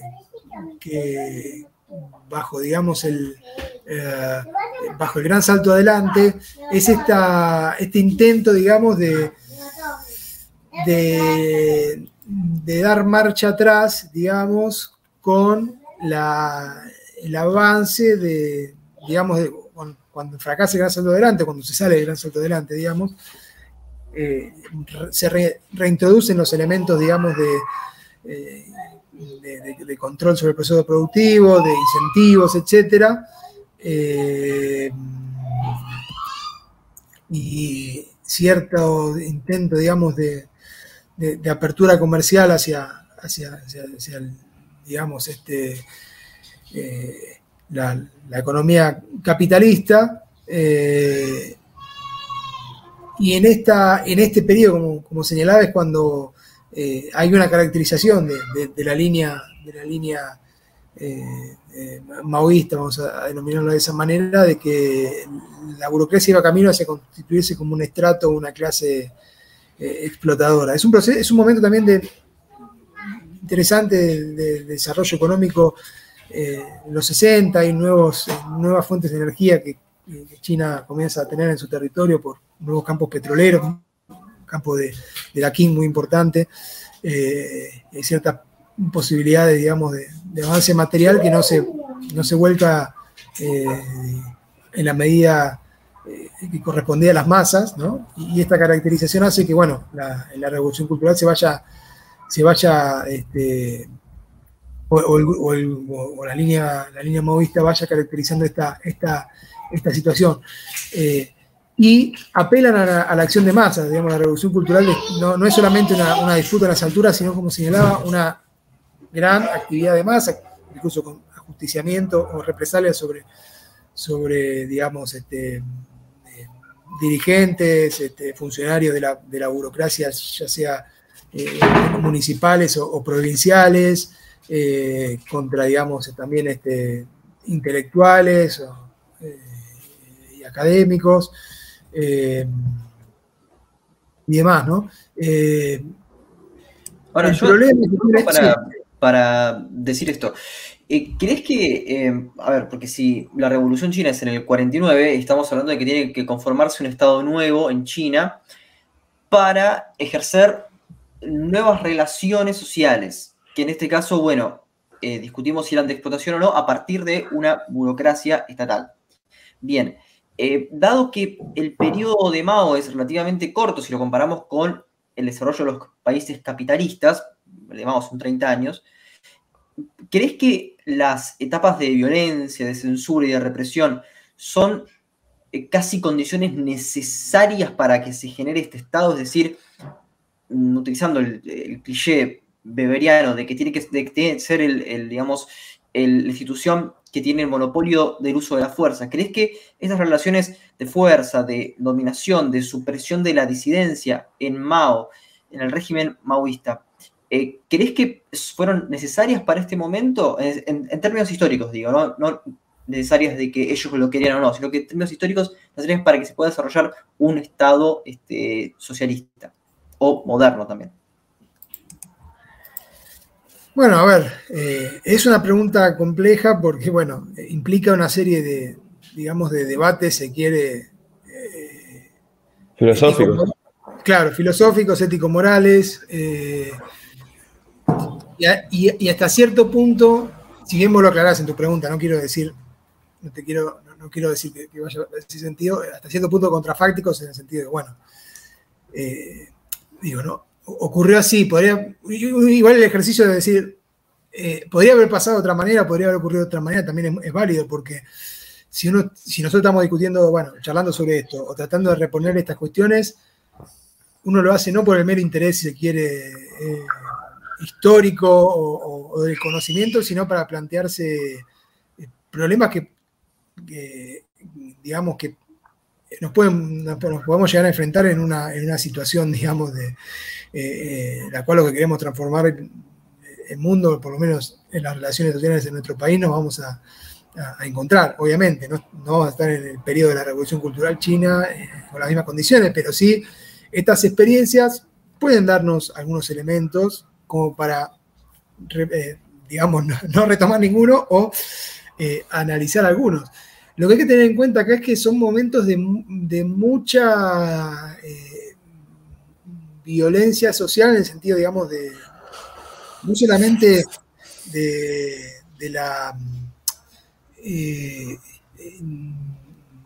desde, digamos, desde la, disputa por el poder, sino como decía también dentro, digamos, de la, de, la, vida cotidiana. Estos ejemplos de, eh, de, la, corrupción cotidiana o de, los controles de las fábricas eh, y demás iban generando una, una, eh, una bronca, como sería, una bronca social o un descontento que, luego eh, emerge en, en, estos episodios en los cuales eh, la dirección, digamos, o, cierta línea del, partido, la línea maísta, apela a, la acción de masas. ¿no? yo creo que es difícil pensar que, se, que podría haberse realizado de otra manera en función de lo que se estaba disputando ahí. ¿no? Lo que se está disputando ahí son la, la construcción, digamos, de, nueva, de una nueva eh, de una nueva sociedad y siempre, como, como diría, diría Marx, la, violencia parte partera de la historia, ¿no? Como se dice. Eh, la ruptura de, antiguas relaciones siempre implica un grado de, violencia social eh, la, digamos, de la, forma que sea, porque hay otras fuerzas que, que, ponen su, resistencia. Y en este caso, lo que, lo que tenemos en este, en este caso, digamos, eh, chino es la, el establecimiento, digamos, de, de, un estrato, una burocracia que comienza a, consolidar poder y que no, y que no, lo, va, no lo va a ceder. Eh, después, bueno, uno podría teorizar sobre la personalidad de, Mao, de los, de los, personajes que estaban ahí, o de, como dicen algunos, de, después de, de las eh, ambiciones de poder de, alguno de los otros dirigentes, como el propio Lin Biao, que, termina peleándose con Mao, por eso decía que dentro de la propia, la propia eh, línea maoísta hay, hay disensos luego internos, eh, termina, termina muerto en circunstancias poco, poco claras. Eh, ¿no? Es, un momento de mucha, de mucha, quiero, de mucha violencia social contenida y, este, y donde muchas de, de las tensiones que se van acumulando se terminan resolviendo de esa manera, porque llegan, en puntos o momentos en los cuales la situación termina estallando, porque no es solamente, uno lo puede pensar, no es solamente eh, la gran adelante la revolución cultural, sino también este, Tiananmen, ¿no? el 89, por ejemplo, para hablar de algo. Eh, lo que señalaba es que es una, la, digamos, la sociedad eh, china está cruzada por esa, por esa ley y también se vive en episodios posteriores como por ejemplo Tiananmen, ¿no? y, y luego, en años más recientes, por la la, fuerte represión que establece la, burocracia sobre, sobre, digamos, los trabajadores, eh, los trabajadores chinos y, las reacciones muchas veces violentas. Cada tanto aparece una, noticia donde dicen, bueno, este, eh, lincharon a, despidieron a tantos y, los trabajadores se enojaron y, lo lincharon al, dueño o al gerente o lo que fuera. Eh, con lo cual, esa, construcción de, las nuevas relaciones y también el desandar las relaciones, porque esta violencia está también presente cuando se, cuando se va desarmando el, eh, digamos, entre comillas, el bienestar, no decir el estado de bienestar, pero sí la, la, conquista lograda por los trabajadores en la revolución, cuando eso se va desarmando, también está cruzado muy fuertemente por la violencia, ¿no? Con lo cual, creo que es difícil que, que se pudiera haber hecho que el proceso pudiera haber sido distinto, ¿no? O, concertado, o siempre con estas dosis, digamos, de, violencia están, eh, presentes. Podría haber pasado en el sentido de decir de otra manera, eh, cronológicamente o, con, otra, con otros eventos, pero sí que el, el, eh, elemento, digamos, de la, violencia social presente en, esta, en este en, este proceso está muy... Eh, está ahí de forma constante. Yo creo que además también eso, como decía, es parte de una, de una situación que, le toca a todas, las, este, a todas las experiencias de este tipo, ¿no? Porque implica la ruptura, la creación de relaciones implica siempre la, ruptura de, otras, ¿no? Eh, entonces, este, romper relaciones implica también muchas veces eh, eh, cargar sobre eh, los beneficiados de esas relaciones o sobre quienes este, defienden esas relaciones, ¿no?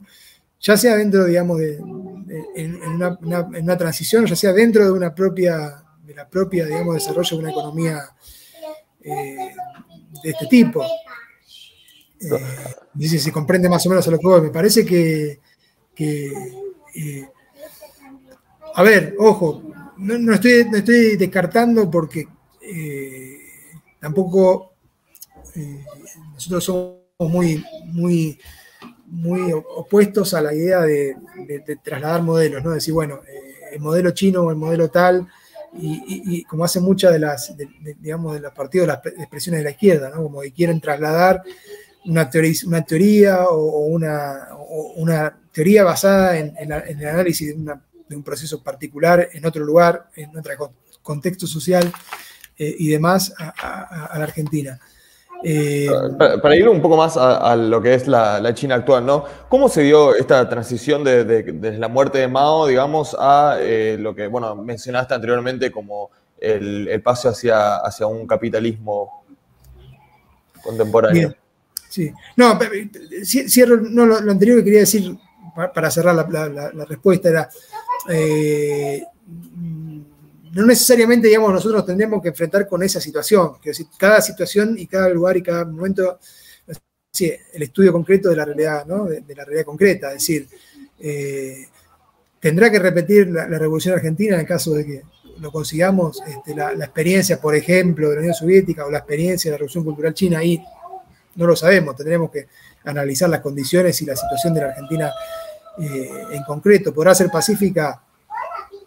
No lo, no sabemos, probablemente no, pero probablemente no, no tenga el mismo nivel de, de, violencia de, que tuvo en, otras, en otras sociedades, por, otras, por, la, por otra eh, dinámica de la, economía, la estructura de clase argentina. Eh, digo, no, no es que de antemano el proceso tiene que ser con esa violencia, se, entiende lo que voy, ¿no? O sea, eh, y, no necesariamente tendría que haber sido así en, ese lugar. Yo creo que igualmente en el caso de China, las contradicciones que estaban detrás de, la, esos episodios eh, implicaban un, nivel de violencia que a veces puede haber sido eh, muy exagerado, otros pueden considerar que fue insuficiente, ¿no? Pero sí que, era una, situación en la cual se, eh, eso afloraba también en función de lo, como decíamos, lo que estaba disputando. La, línea maoísta consideraba que había que reducir o, derribar el poder de la burocracia y eso implicaba, bueno, una dosis de violencia eh, importante.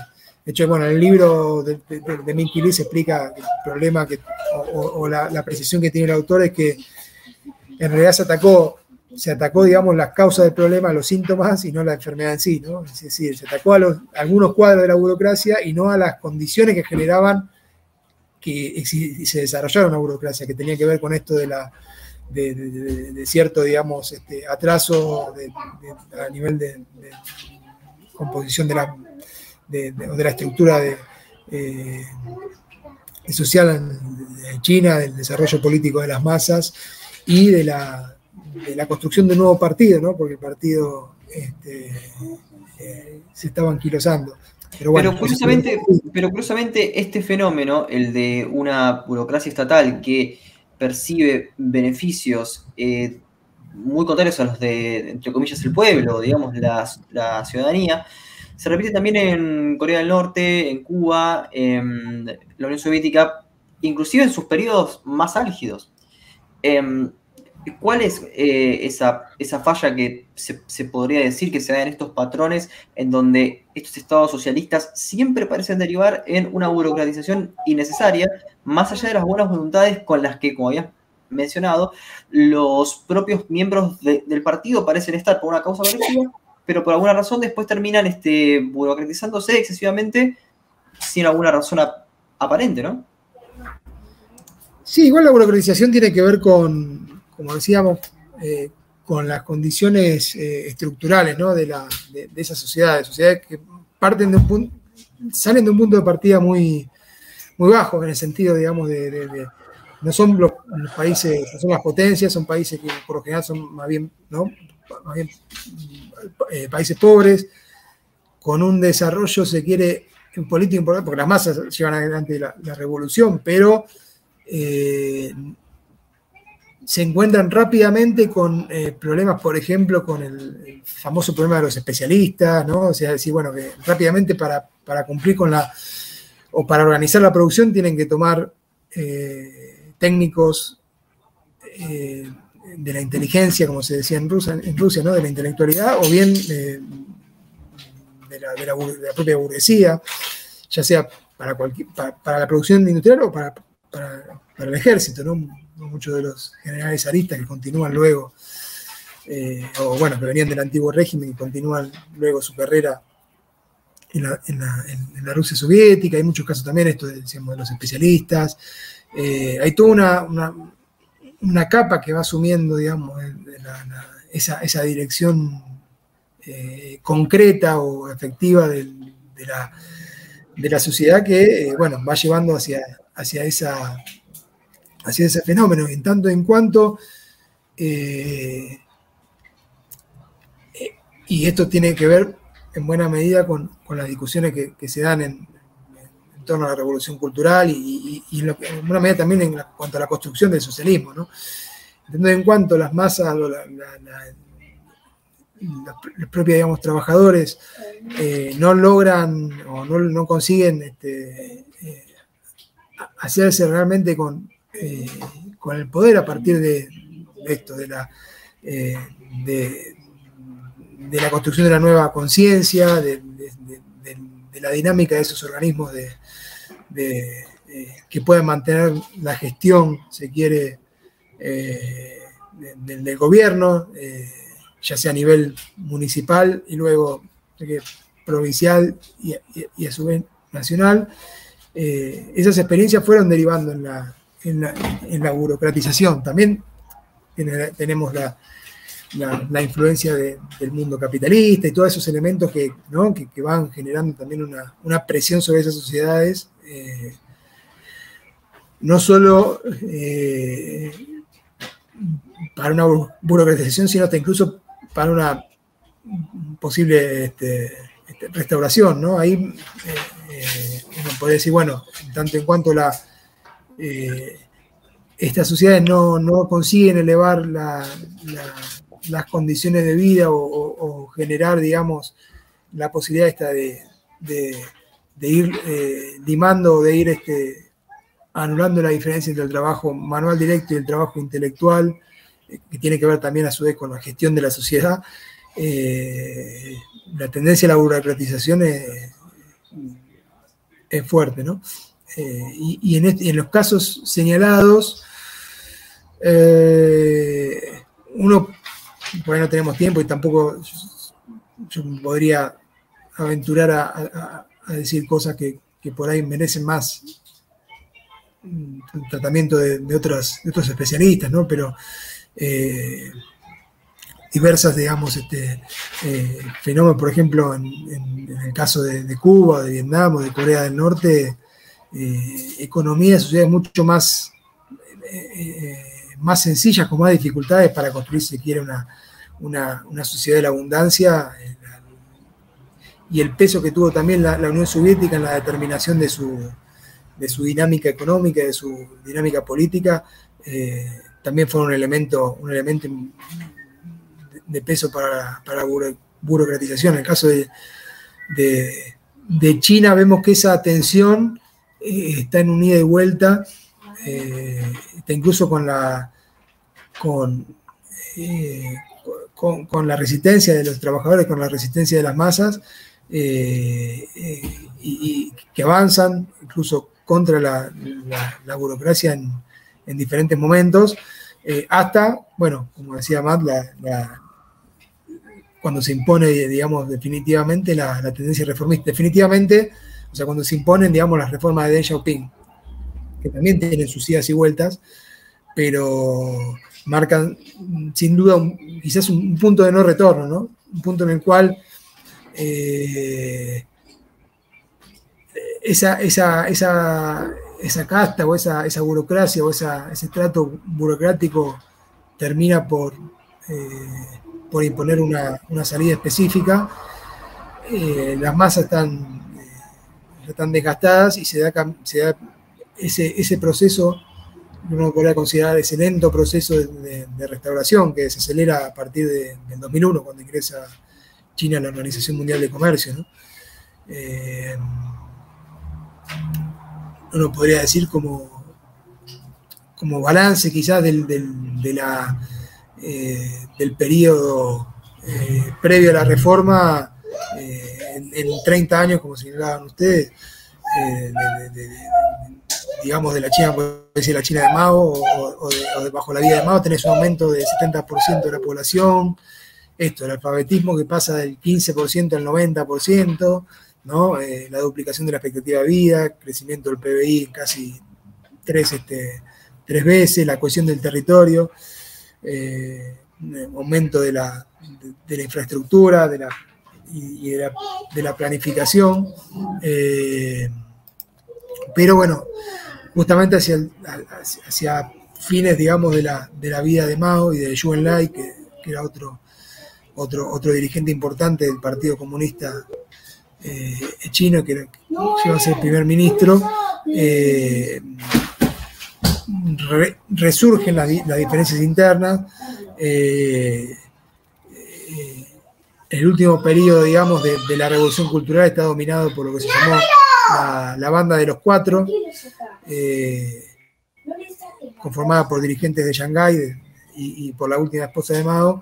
Y con la muerte de Mao, de, de Zhou Enlai, eh, retoma, digamos, fuerza los que estaban de capa caída, los que venían de capa caída, que era la, línea reformista, ¿no? Deng Xiaoping eh, y otros, otros, este, otros lugartenientes que, que tenía, eh, que tenía este, este dirigente, que también tenía su, prestigio dentro del partido. Toda esta gente, además, viene de la etapa de la, de, la guerra civil, muchos de ellos, y de la, de la revolución, ¿no? Son participantes activos de la.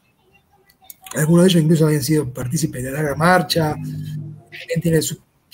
no es que los reformistas o los revisionistas son puros burócratas que aparecen y desaparecen y que solo tienen el poder, digamos, de, estar ahí en, las oficinas, sino que también tienen su, eh, peso dentro del partido, ¿no? es importante eso también, dentro de ciertos organismos del gobierno.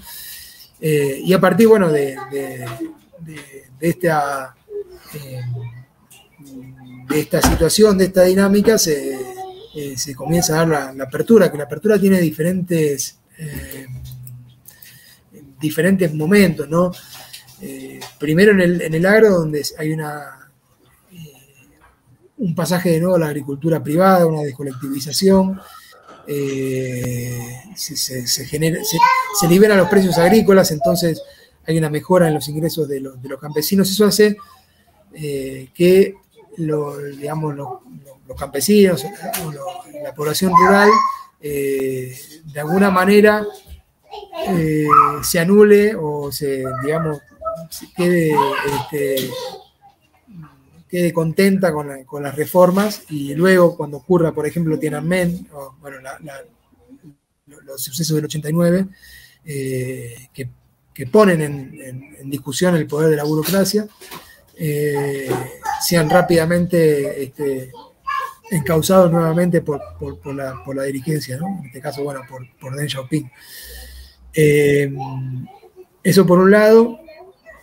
Este, por el otro lado hay una serie de, de, reformas en la, estructura económica a partir de lo que se conoce como las zonas económicas especiales, ¿no? En el 79 se plantea la primera, eh, las primeras en Shenzhen y, Cantón y Guangdong, eh, que son, digamos, regiones vinculadas a Hong Kong y Taiwán, dos, enclaves capitalistas muy, muy dinámicos, eh, y luego van, se va dando la, esta, apertura a otras, a otras provincias de la región. Las zonas económicas especiales básicamente son polo de desarrollo, para, explicar un poco, donde, bueno, libre contratación de mano de obra, flexibilidad para empresas, incentivos para la inversión extranjera directa, eh, beneficios eh, laborales, salariales, impositivos, por ejemplo, exención durante 10 años de, lo que serían los impuestos a, la renta, se permite el ingreso, digamos, de capital privado, primero con joint ventures, ¿no? Entonces, mucho capital de la región, mucho capital, digamos, de Hong Kong, de Taiwán, de, los Tigres, ¿no? De Corea. no puede hablarse de un Estado socialista en ese sentido, ya, ya no es correcto. Claro, digamos, en ese momento cuando, se empiezan las reformas, lo que se comienza a dar es la, restauración de las relaciones capitalistas. ¿no? Eh, hay un debate todavía, incluso entre muchos que dicen, no, China no es capitalista por la planificación o por el Estado centralizado. Y uno dice, bueno, en realidad, economías donde Estado, que el Estado planifique tiene una importancia fuerte en la, eh, directamente ¿no? en la producción, no, solamente en la macroeconomía o en la macropolítica. Eh, hay casos en el capitalismo, por ejemplo, Corea, ¿no? el Estado coreano tiene una presencia muy fuerte en la, en la, elaboración de la, no solo las políticas, sino incluso en la, producción concreta. Eh, el caso en japonés, donde es muy, se cita mucho el caso del MITI, ¿no? el Ministerio de Industria japonés, planteando ¿no? objetivos, bueno, una especie también de planificación. Está el, extremo, digamos, de los países en, situaciones de guerra o luego de la guerra, el propio Japón, bueno, Corea, ¿no? la, fuerte presencia del Estado en ese desarrollismo y la política de campeones. Eh, digamos, no, no es no es una eh, planificación o, economía, peso de la economía estatal no es sinónimo de socialismo, ¿no? hay, que ver las relaciones sociales. Otra vez lo que mencionábamos con la, pregunta sobre la violencia, hay mucha hay resistencia en los trabajadores. Por ejemplo, un elemento que con lo que se encuentra la, restauración capitalista es esto que mencionábamos de los tres, los tres hierros, ¿no? el salario, que no se puede bajar, eh, no se puede despedir y que no se puede... Eh, este, que hay que asegurar la alimentación y el bienestar social. Eh, eso es un límite a la, digamos, a, la rentabilidad porque te impone, digamos, ciertas cierta limitaciones a la hora, digamos, de, contratar libremente la mano de obra, bueno, imponer mayores cargas o, bajar los costos, etcétera. Entonces, lo que comienza también a desarrollarse es la privatización del sector estatal, ¿no? Comienza a aparecer, digamos, la, y la iniciativa privada o la, liberación de la iniciativa privada a nivel local o eh, municipal, ¿no? Entonces comienzan a aparecer empresas rurales privadas y este, la privatización de empresas eh, de, carácter estatal, que también genera toda una dinámica de corrupción dentro de la burocracia, un sector de la burocracia que se va, que se va a enriquecer y que va a generar también bastante eh, descontento en la población, ¿no? Y en parte el problema del 89 tienen un poco que ver con eso una intelectualidad que pide una apertura aún mayor, eh, eh, buscando, digamos, la, eh, incluso limitar o, salir de esa dinámica en la cual la, burocracia se seguía beneficiando de la, del control estatal de, los grandes resortes de la economía. Otro elemento que, va, que atenta contra, la, contra, estas conquistas y que va, que va en pos de la, de, esta, de, este, de, esta, de esta restauración o de esta transición hacia atrás, digamos, de, la vuelta hacia atrás, hacia, las relaciones capitalistas, es la que es la liberación del sistema de, eh, con el cual, digamos, se, se, registra la residencia de los habitantes de China, que es el, sistema llamado Hukou, que era un, es una, una especie, digamos, de, registro donde uno tiene la residencia y que, eran, que, no, no, las autoridades locales no permitían el libre movimiento, libre movimiento de personas. Las reformas de, de Xiaoping eh, lo que hacen es, eh, liberalizar el sistema de registro, digamos, de, poblacional, ¿no? de, residencia, el Hukou. Entonces lo que permite las migraciones rurales los cambios previos que habíamos señalado, la, apertura, digamos, de, zonas económicas, la, privatización de la agricultura, que después esa privatización va a derivar en una concentración de la tierra, ¿no? a partir, digamos, del, ingreso de grandes, de grandes este, consorcios, grandes cooperativas capitalistas a, la producción agrícola, va a liberar eh, producción rural que estaba como excedente, ¿no? como sobrante. Y eso es la base del nuevo proletariado chino que se calculan alrededor de entre 170 y 200 millones de personas que van a migrar en muy, pocos, muy poco tiempo, en menos de una década aproximadamente, del campo a las ciudades. Y van a terminar siendo el 25% de la, fuerza de trabajo china para los 90. No tienen ninguno de los beneficios sociales que, que señalábamos recién y son la carne, la cual eh, estas empresas pueden, pueden empezar a producir con bajo costo para la exportación. Acá también se suma otro elemento que tiene que ver con los cambios en los procesos productivos eh, a nivel mundial, ¿no? Eh, estamos en un periodo 70-80 en el cual ciertas transformaciones de los procesos productivos lo que hacen es que posibilitan la fragmentación del proceso productivo en otras regiones, ¿no? Entonces se habla de la deslocalización de los procesos, por ahí han escuchado hablar de, de estos o lo han discutido en otras, en otras instancias, en la cual los procesos de mano de obra intensiva eh, o más, descalificados salen de los países centrales, toda esa estructura que, teníamos en, acá en América Latina con la sustitución de importaciones, donde estaba todo integrado el proceso, bueno, gran parte del proceso, eh, se va localizando, se va fragmentando, eh, y ahí se empieza a hablar de la, la, globalización, ¿no? Porque el avance, digamos.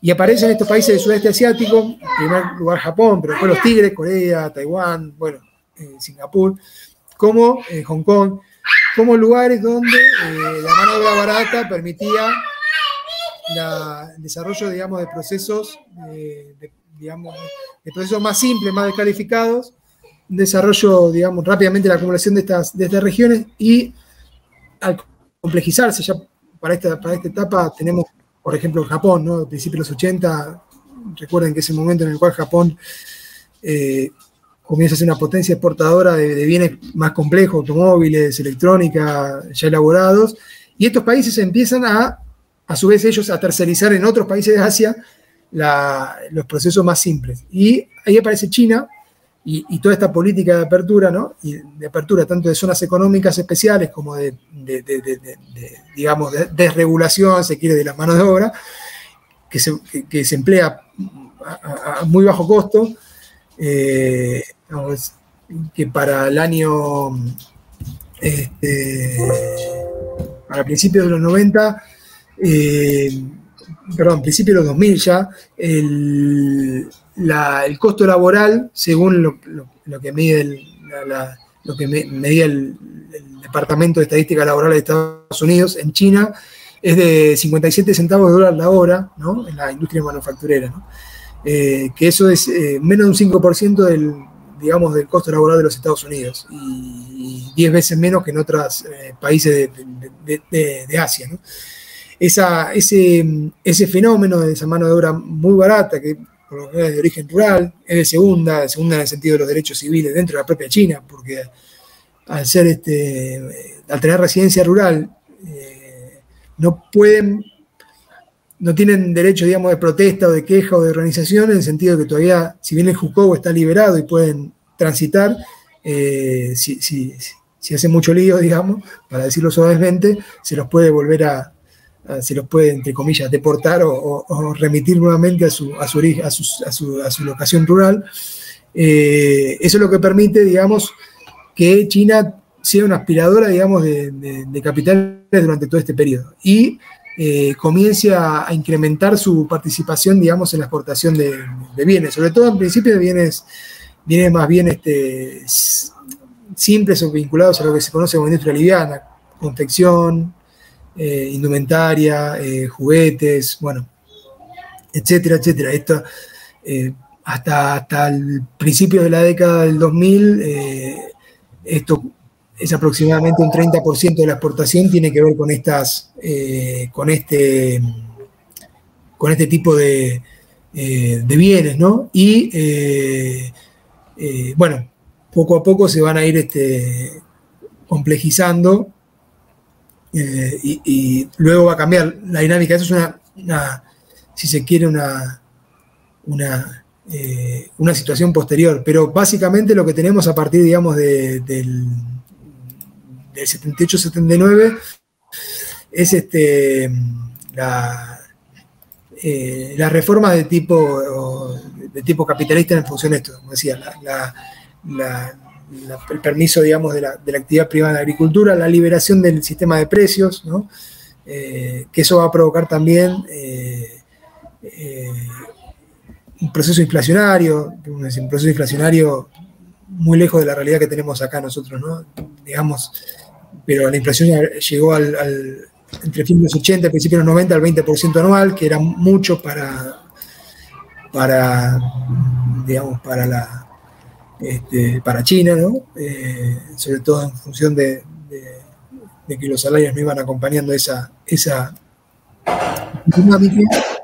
Eh, y hay todo un cambio en la, legislación, digamos, en el plano jurídico que va reconociendo estos cambios, digamos, más estructurales. Por ejemplo, eh, una ley que ya reconoce en el 86 la, empresa privada, en el 88 el permiso de la inversión extranjera directa vía joint ventures, eh, entonces, bueno, esto que señalaba de la, inversión de los países de la región hacia China, son los que primero invierten. Mucho la industria automotriz, China también tiene origen en esta, eh, eh, por esta vía, ¿no? O sea, empresas chinas, pero que en realidad detrás de ella está, la, sé, Mitsubishi, o Mazda, o Honda, o sea, empresas automotrices japonesas que invierten en China. Sí, justamente en este periodo es que China tiene su crecimiento, digamos, más, más exponencial, es decir, en el periodo de abertura capitalista, porque esto me haría pensar que quizás los intentos de, de socializar del maoísmo no, no, deberían valorarse como tan modernizadores como parecían, o, sino que más bien lo que hizo crecer, digamos, a China como lo, que es hoy es justamente la inserción en el, mundo capitalista, o esto hubiera sido imposible sin las reformas modernizadoras del maoísmo. Bueno, en realidad ahí lo que, lo que tenés eh, que, pensar es que en parte, eh, buena, en buena medida, todo esta, este, este impulso, este desarrollo, están basados en, la ampliación de la capacidad productiva de, los 30 años previos. Eh, es decir, la, posibilidad del desarrollo, la posibilidad de eliminar las hambrunas, por ejemplo, ¿no? y de, digamos, de que el agro, de que China pudiera liberar un montón de población rural eh, para la industria urbana, o para la industria, porque había, también había industria rural, ¿no? pero quiero decir, para la manufactura no agraria, ¿no? para decirlo de alguna manera. Eh, tiene que ver con todas las transformaciones, más allá de esto, decimos, las marchas y contramarchas, los, desperdicios y los problemas que se dieron en, la etapa previa, ¿no? es decir, todo el, incremento de la infraestructura, de la capacidad productiva del agro, del incremento de los rendimientos, eh, es lo que da la base para, para, la expansión posterior. De hecho, es interesante porque mm, la eh, eh, los primeros momentos, digamos, de, la liberación, de la reprivatización la, el permiso de la actividad privada en el agro, con las reformas, hay un primer momento de, donde se expande la producción, donde parece que, el agro va a despegar de cierta dinámica que venía más bien lenta, pero al poco tiempo ya, se agota. de hecho, hay una serie de beneficios que se le da al sector que tienen que ser este, eh, retirados bueno, por problemas de las cuentas públicas en China en los 80.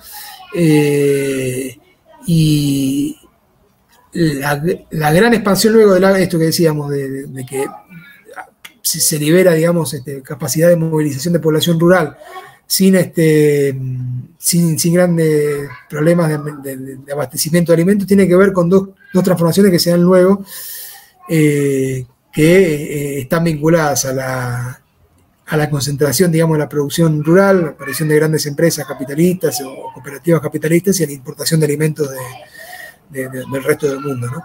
Eh, no, no, no, a lo que voy es que no es, eh, este desarrollo, digamos, de China no está dado por la, por la iniciativa privada, en el caso, hablando del agro, ¿no? Ahora vamos pasamos a la otra parte de tu pregunta. por la por, la reforma inmediata del 79, la liberalización de la iniciativa privada en el agro, sino que por la, este, se quiere, por la concentración, digamos, por, la, por el desarrollo de una agricultura capitalista a gran escala a partir de, mediados de los 2000, eh, y a su vez también por la, como decíamos, por toda la infraestructura heredada de la, de, los 30 años de 49 78, digamos, ¿no? 49 79. Eh, hay, dos elementos. Y en el caso, digamos, de la, de la producción, se quiere, eh, industrial y, demás, lo mismo, ¿no? Porque vos tenés, si bien obviamente la, apertura establece una serie, digamos, de, la, reforma de la apertura, una serie de, nuevos mecanismos y establece las relaciones capitalistas, establece, por ejemplo, las zonas económicas, las zonas económicas exclusivas, vos tenés que gran parte del aparato productivo que estaba en manos del Estado y que también luego se va privatizando, viene de la época de, los 60, 70, ¿no? todo lo que es la, estructura de la industria pesada, la estructura de la producción energética, todo eso viene de ese momento. Obviamente, con la apertura eh, se generan otras, otras, otras, otras iniciativas. Eh, se genera también eh, mucha inversión extranjera en función de lo que decíamos recién. una mano de obra inmensa, de una gran población, digamos, se quiere, que tenía carácter de excedente, ¿no? Porque no era ocupada de forma productiva o, estaba eh, sobreocupada o ocupada, digamos, sin, sin, sin, ninguna función o, con, digamos, una baja productividad que se libera para la explotación capitalista, ya sea de, propietarios locales como de, extranjeros. Ahora, Eh, también. de hecho, China, sí, Sí, Sí, sí, porque en ese punto habrían dos cosas. Eh, la primera es, o sea, nosotros vimos el fenómeno que es la apertura con Deng Xiaoping, pero no analizamos por qué se da, cuáles son las causas por las cuales se da eso.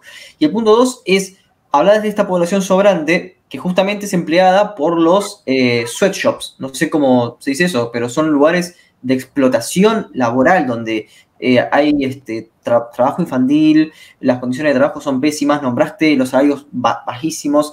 Es decir, se da esta explotación capitalista, ¿por qué se da? ¿Por qué está este cambio? Y después, efectivamente, este, todo, todo este crecimiento no hubiese sido posible sin este trabajo esclavo, que es lo que estabas este, nombrando. Bien, a ver, este, mm, en parte, eh, en función, digamos, de lo, de lo que señalás vos, ¿no? La, la cuestión de las, este, eh, de las condiciones laborales son, eh, eh, son, digamos, este, desastrosas para, para la clase obrera con, con jornadas larguísimas, explotación de, de- mujeres, niños, este, eh, la jornada de más de 10 horas de, trabajo, donde no se permite ni, descanso ni, vacaciones, eh, la reaparición de los sistemas de, multas,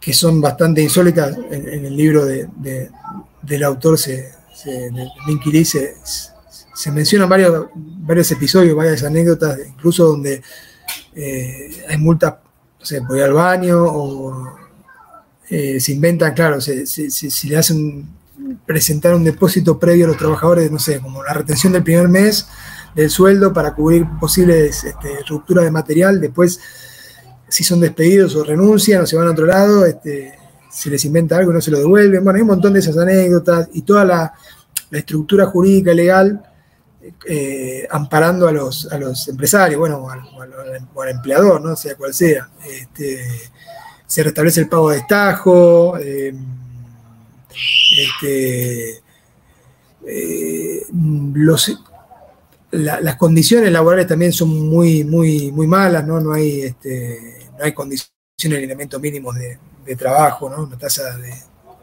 de accidentes muy, muy elevado. Este, y bueno, esto que señalábamos, eh, en función, digamos, de, este, de lo que señalabas este, vos recién, el, famoso milagro chino, eh, esta, este desarrollo esta, este impulso, esta potencia que va a tomar China a partir de los 90, pero sobre todo los 2000, está basada en buena medida con la, el sudor y sangre de, millones de nuevos proletarios que eh, vienen en condiciones bastante, eh, bastante paupérrimas. Por otro lado, metiéndole un poquito, digamos,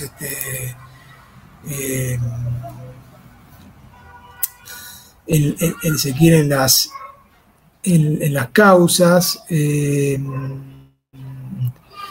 eh, hay una serie de, elementos que, que, este, digamos este, son muy diversos por un lado eh, hay una presión si quieren una presión eh, de, digamos, de la, de la, dinámica económica mundial, por, alguna, por decirlo de alguna manera, ¿no? Este, para ir tratando de, de digamos, de, encadenar diferentes causas y demás.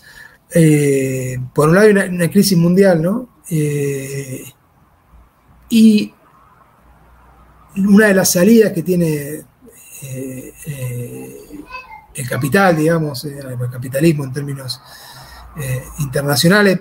Recordemos que para esta época también a nivel internacional es un momento de retroceso de, digamos, de las de, las alternativas, vamos a decir alternativas al capitalismo, o sea, ¿no? de la revolución, ha sido derrotada en América Latina, salvo Nicaragua o, algún caso particular.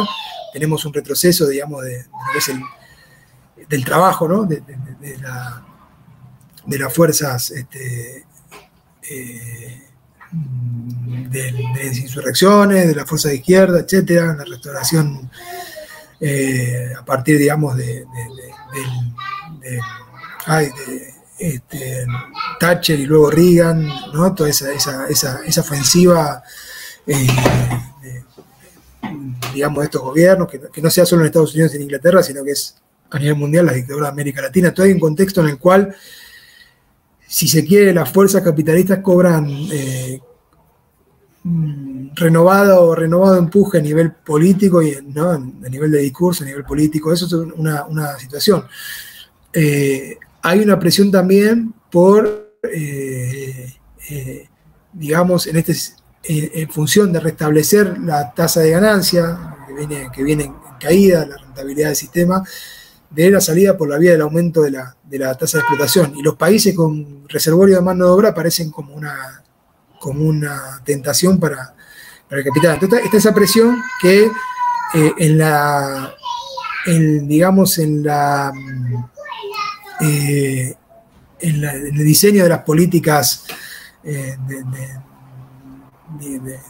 de, la burocracia o de la, jerarquía china está, está, está como un elemento como un elemento presente.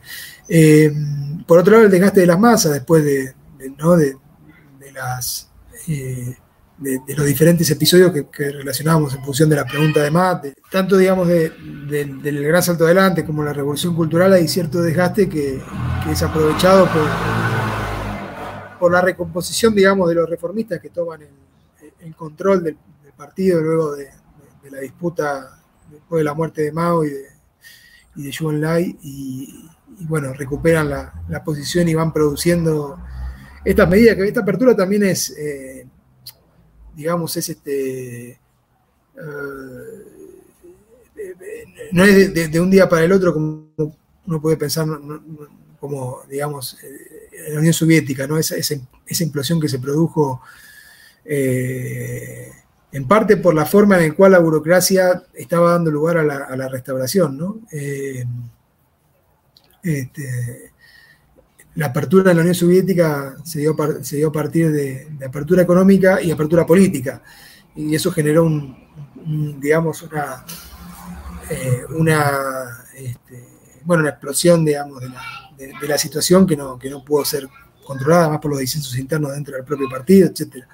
En caso chino, eh, los chinos fueron aprendiendo, eh, aprendieron de esa experiencia y, se dieron una, dieron una apertura económica, pero sin, sin eh, la perestroika sin el glasnost, ¿no? Sin el glasnost, o sea, las reformas económicas, pero sin la, eh, sin la apertura eh, política, ¿no? Dirigida desde la, desde la burocracia. también estaba, señalábamos la presión de, ciertos sectores de, la burocracia que,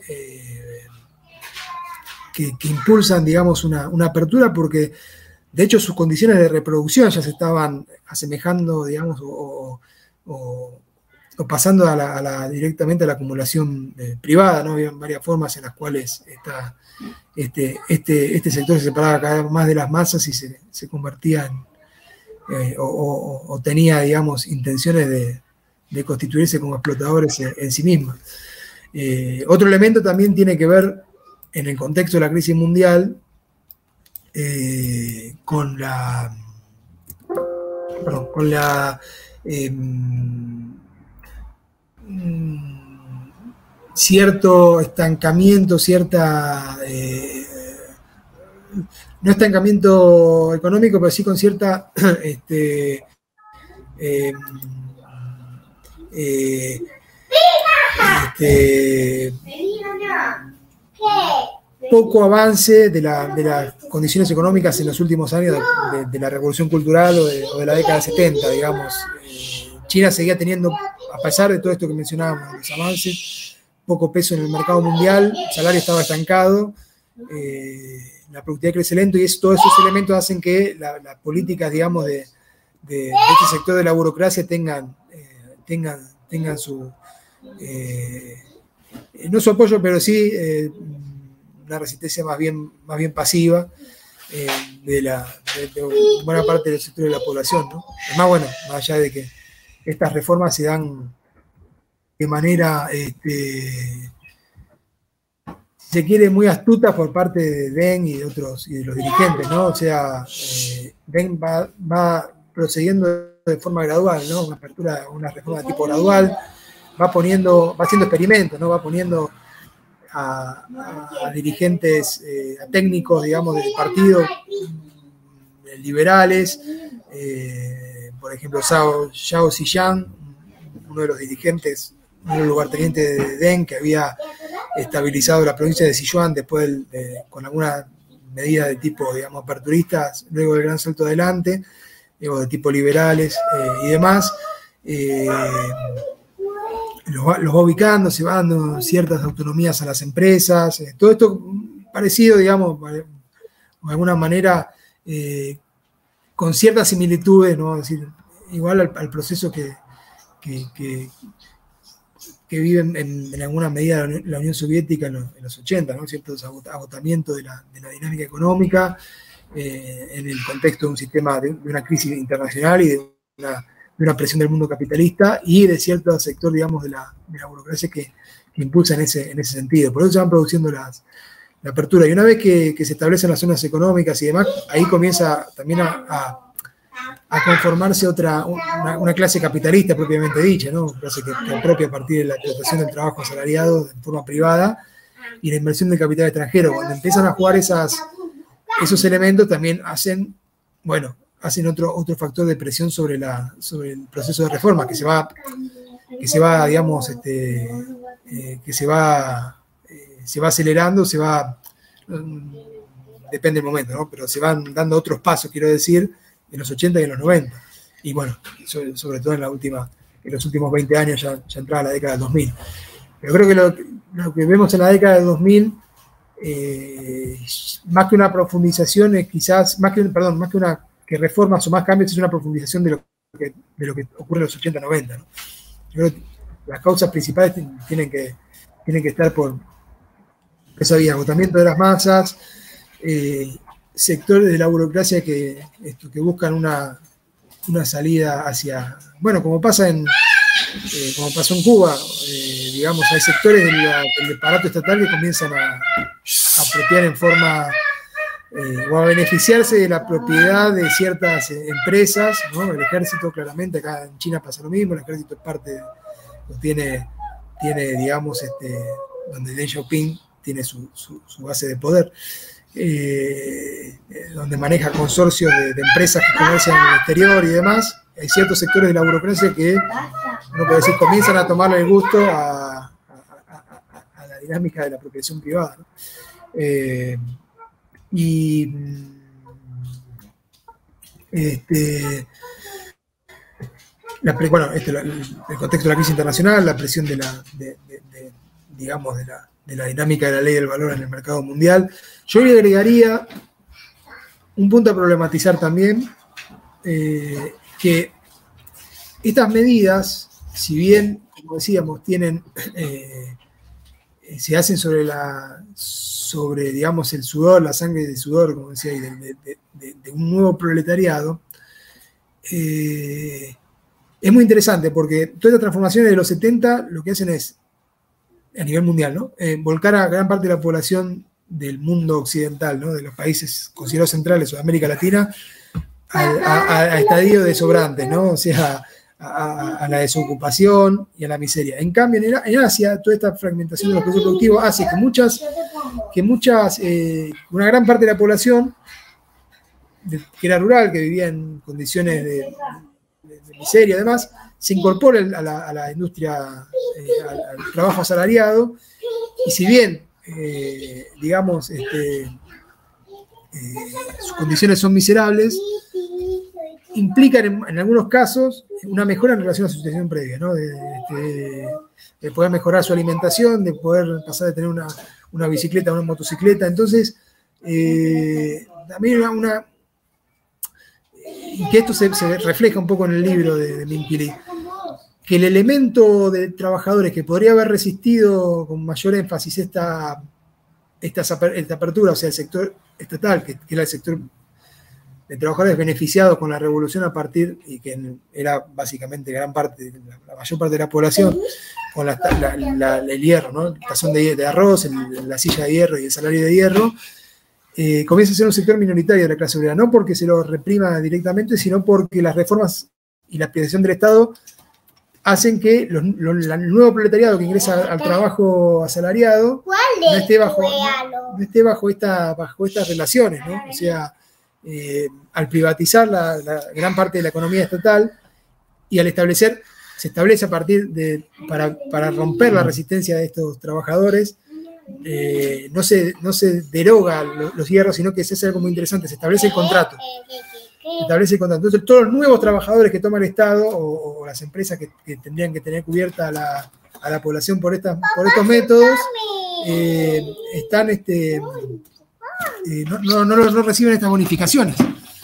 Eh, entonces también se va erosionando, se quiere, al, sector o, al, al, el estrato social que podría haber resistido de alguna manera esa, esas aperturas. Es un elemento más que, que, hay que considerarlo a la hora, digamos, de la, de, la explicación de, por qué las reformas van pasando sin grandes, eh, sin grandes cataclismos y sin, sin la, conmoción que provocó, por ejemplo, en la, en la URSS, ¿no? del sistema y además tuvo un periodo de la, Rusia postsoviética donde las condiciones de vida, digamos, se, deterioraron de forma eh, impresionante. China esa, esa transición es mucho más ordenada, la, la, burocracia no, no, no, pierde el control de la, de, la, de la, economía y de la planificación, ¿no? Entonces también eso le permite una, una mayor, este, eh, una mayor eh, mayor control del proceso, si se quiere de alguna manera. Claro, bueno, creo que con estas este, em, situaciones este, contradictorias, este, estas situaciones que al mismo tiempo este, muestran una especie de capitalismo que avanza este, contra cualquier resistencia, pero al mismo tiempo una tradición muy fuerte, lo que quedó, o, que es el, partido este, comunista en China. Creo que podemos ir cerrando, creo que podemos ir este, dejando también esta incógnita de qué es lo que nos va a dar China estos, en estos años. Así que, este, Damián, este, te agradecemos mucho tu, tiempo. Creo que este, históricamente pudiste estar ahí, más allá de cualquier este, este, cuestión este, circunstancial, cuestión este, coyuntural. Pero como cualquier eh, invitado en diálogos, este, nos gustaría que nos recomiendes un libro para que leamos nosotros y también para que pueda leer este, nuestra audiencia. Bueno, primero gracias por la invitación. Perdonen, la, tuvimos algunas dificultades técnicas y, otras dificultades de, de mi función como mi carácter de padre tuve que. estaba, ahí, con, los niños, que no, hoy no pude conseguir nadie, ningún niñero niñera, pero bueno, son las dificultades que una vez, algunas veces eh, tiene y, trata de, llevarlas adelante. Bueno, en principio, obviamente, voy a recomendar el libro sobre el que basamos buena parte de, esta conversación, que es el de, el de Minky Lee, eh, que es. Eh, el libro es del 94 si bien el autor, bueno, ah, hizo una, introducción para esta edición, que nuestra edición es del año pasado, pero obviamente llega hasta el, hasta el, momento en que las reformas estaban comenzando, digamos, a, tomar, digamos, un cuerpo más definido y más similar a lo que, a lo que vemos en la China actual. Pero no, no puede ver la, eh, o obviamente no puede analizar todo lo que pasa a partir del 2000 porque el libro es anterior. Ahí en el prólogo tratamos de hacer un análisis de eso, pero es muy interesante para ver esto, para ver cómo, está, cómo se da la tensión durante toda la China revolucionaria 49-79 o 78 eh, entre estas dos perspectivas eh, de, construcción y, o, restauración. Y, bueno, tratar de profundizar un poco en este proceso. Eh, y después, este, una, visión interesante también es la de Meissner, ¿no? La China de Mao y después una historia de la República Popular, que también están las recomendaciones de, lectura para seguir leyendo. Porque también de alguna manera recompone la, este, un poco la dinámica de estas disputas internas y, sale un poco del, del discurso de la, de la mitología liberal sobre la revolución cultural, sobre la época de Mao como una como una etapa, digamos, donde China desperdició su, su chance y que tuvieron que venir los, los reformistas capitalistas a poner orden. Eh, es interesante. Y después, del propio autor de Minky Lee, hay una serie, digamos, de. Que está en inglés, lamentablemente, digo, por ahí para lectores que no tienen acceso a inglés es una dificultad. Eh, pero el propio Minky Lee tiene dos, títulos también posteriores, eh, China y, el siglo XXI, y la, crisis del siglo XXI, y otro sobre, sobre la crisis del capitalismo mundial, beneficio, acumulación y crisis en el capitalismo, que me parece que están buenos para entender el lugar de China hoy. O sea, eh, tanto este, este desarrollo de China que, comentábamos de bajos salarios y demás, en, consonancia, digamos, o, en, un encaje con los Estados Unidos, hasta la crisis del 2008. Porque a partir de ahí se ve otro, otro episodio, que por ahí, bueno, no nos queda tiempo, pero lo mencionamos para después, que es este, cierta si China empieza a vivir lo, que vivieron los otros países del sudeste asiático, como Japón, que empieza a complejizarse en los procesos productivos, empieza a, subir el salario, a hacerse un poco más cara la, producción, eh, y ya la burocracia está, o la, dirección estatal del, Partido Comunista Chino, está pensando en una, eh, en una nueva vía de desarrollo vinculada al desarrollo tecnológico. Y eso la pone, eh, digamos, la enfrenta objetivamente con los Estados Unidos. Eh, y ahí, digamos, eh, se puede abrir ¿no? otra, otra situación totalmente distinta a la que teníamos hasta hace unos años, ¿no? a nivel mundial, la constitución del bloque, de, bloques, de nuevos bloques imperialistas, el caso de China-Rusia, eh, las disputas con Estados Unidos, que ya vimos un avance en la guerra comercial del 2018. Digo, parece que abre elementos muy interesantes para ir siguiendo de cerca la coyuntura y con estos textos por ahí tener una base para, para, ir avanzando en esa, en esa comprensión. ¿no? Exacto, sí, pues estamos hablando más de una cuestión más geopolítica de China. Eh, y bueno, sí, la consolidación de este modelo y a largo plazo, sí, este, efectivamente la competencia con otros países que podríamos decir y con ciertos deseos imperialistas, objetivamente, como puede ser el caso, sí, por supuesto, de Estados Unidos o, este, o, Rusia, este, tranquilamente. Claro, exacto. Eh, la constitución, digamos, de, todas las áreas de influencia de China eh, y, la expansión de la inversión, digamos, en, países como los nuestros, como América Latina, África, Medio Oriente, eh, está en esa, en esa dinámica que, que señalabas y que me parece que que va a ser uno de los elementos eh, que van a, marcar, digamos, la, dinámica económica, económica y política internacional en los próximos, las próximas décadas, sin duda. Bueno, también te agradecemos mucho el espacio. Lastimosamente no puedo poner la vista de cuadrícula porque en este momento Matt perdió la conexión. Pero este, de cualquier manera, este, te, agradecemos el tiempo. Eh, bueno, espero que hayan disfrutado esta emisión de diálogo. Si quieren más contenido, recuerden suscribirse. También estamos en, un podcast en Spotify, lo pueden escuchar ahí, pueden revivir este podcast, este, este diálogo ahí. Y Damián, de nuevo, muchas gracias por tu tiempo. gracias a ustedes y bueno, disculpen la, como diría, disculpen las desprolijidades en algún momento, eh, pero bueno, este, parece que igualmente sale una charla interesante y que esperemos que en cualquier momento se pueda eh, hacer otras sobre otras temáticas o continuar esto que, que, nos queda pendiente de ver bueno, el nuevo papel de China en el mundo de los últimos años.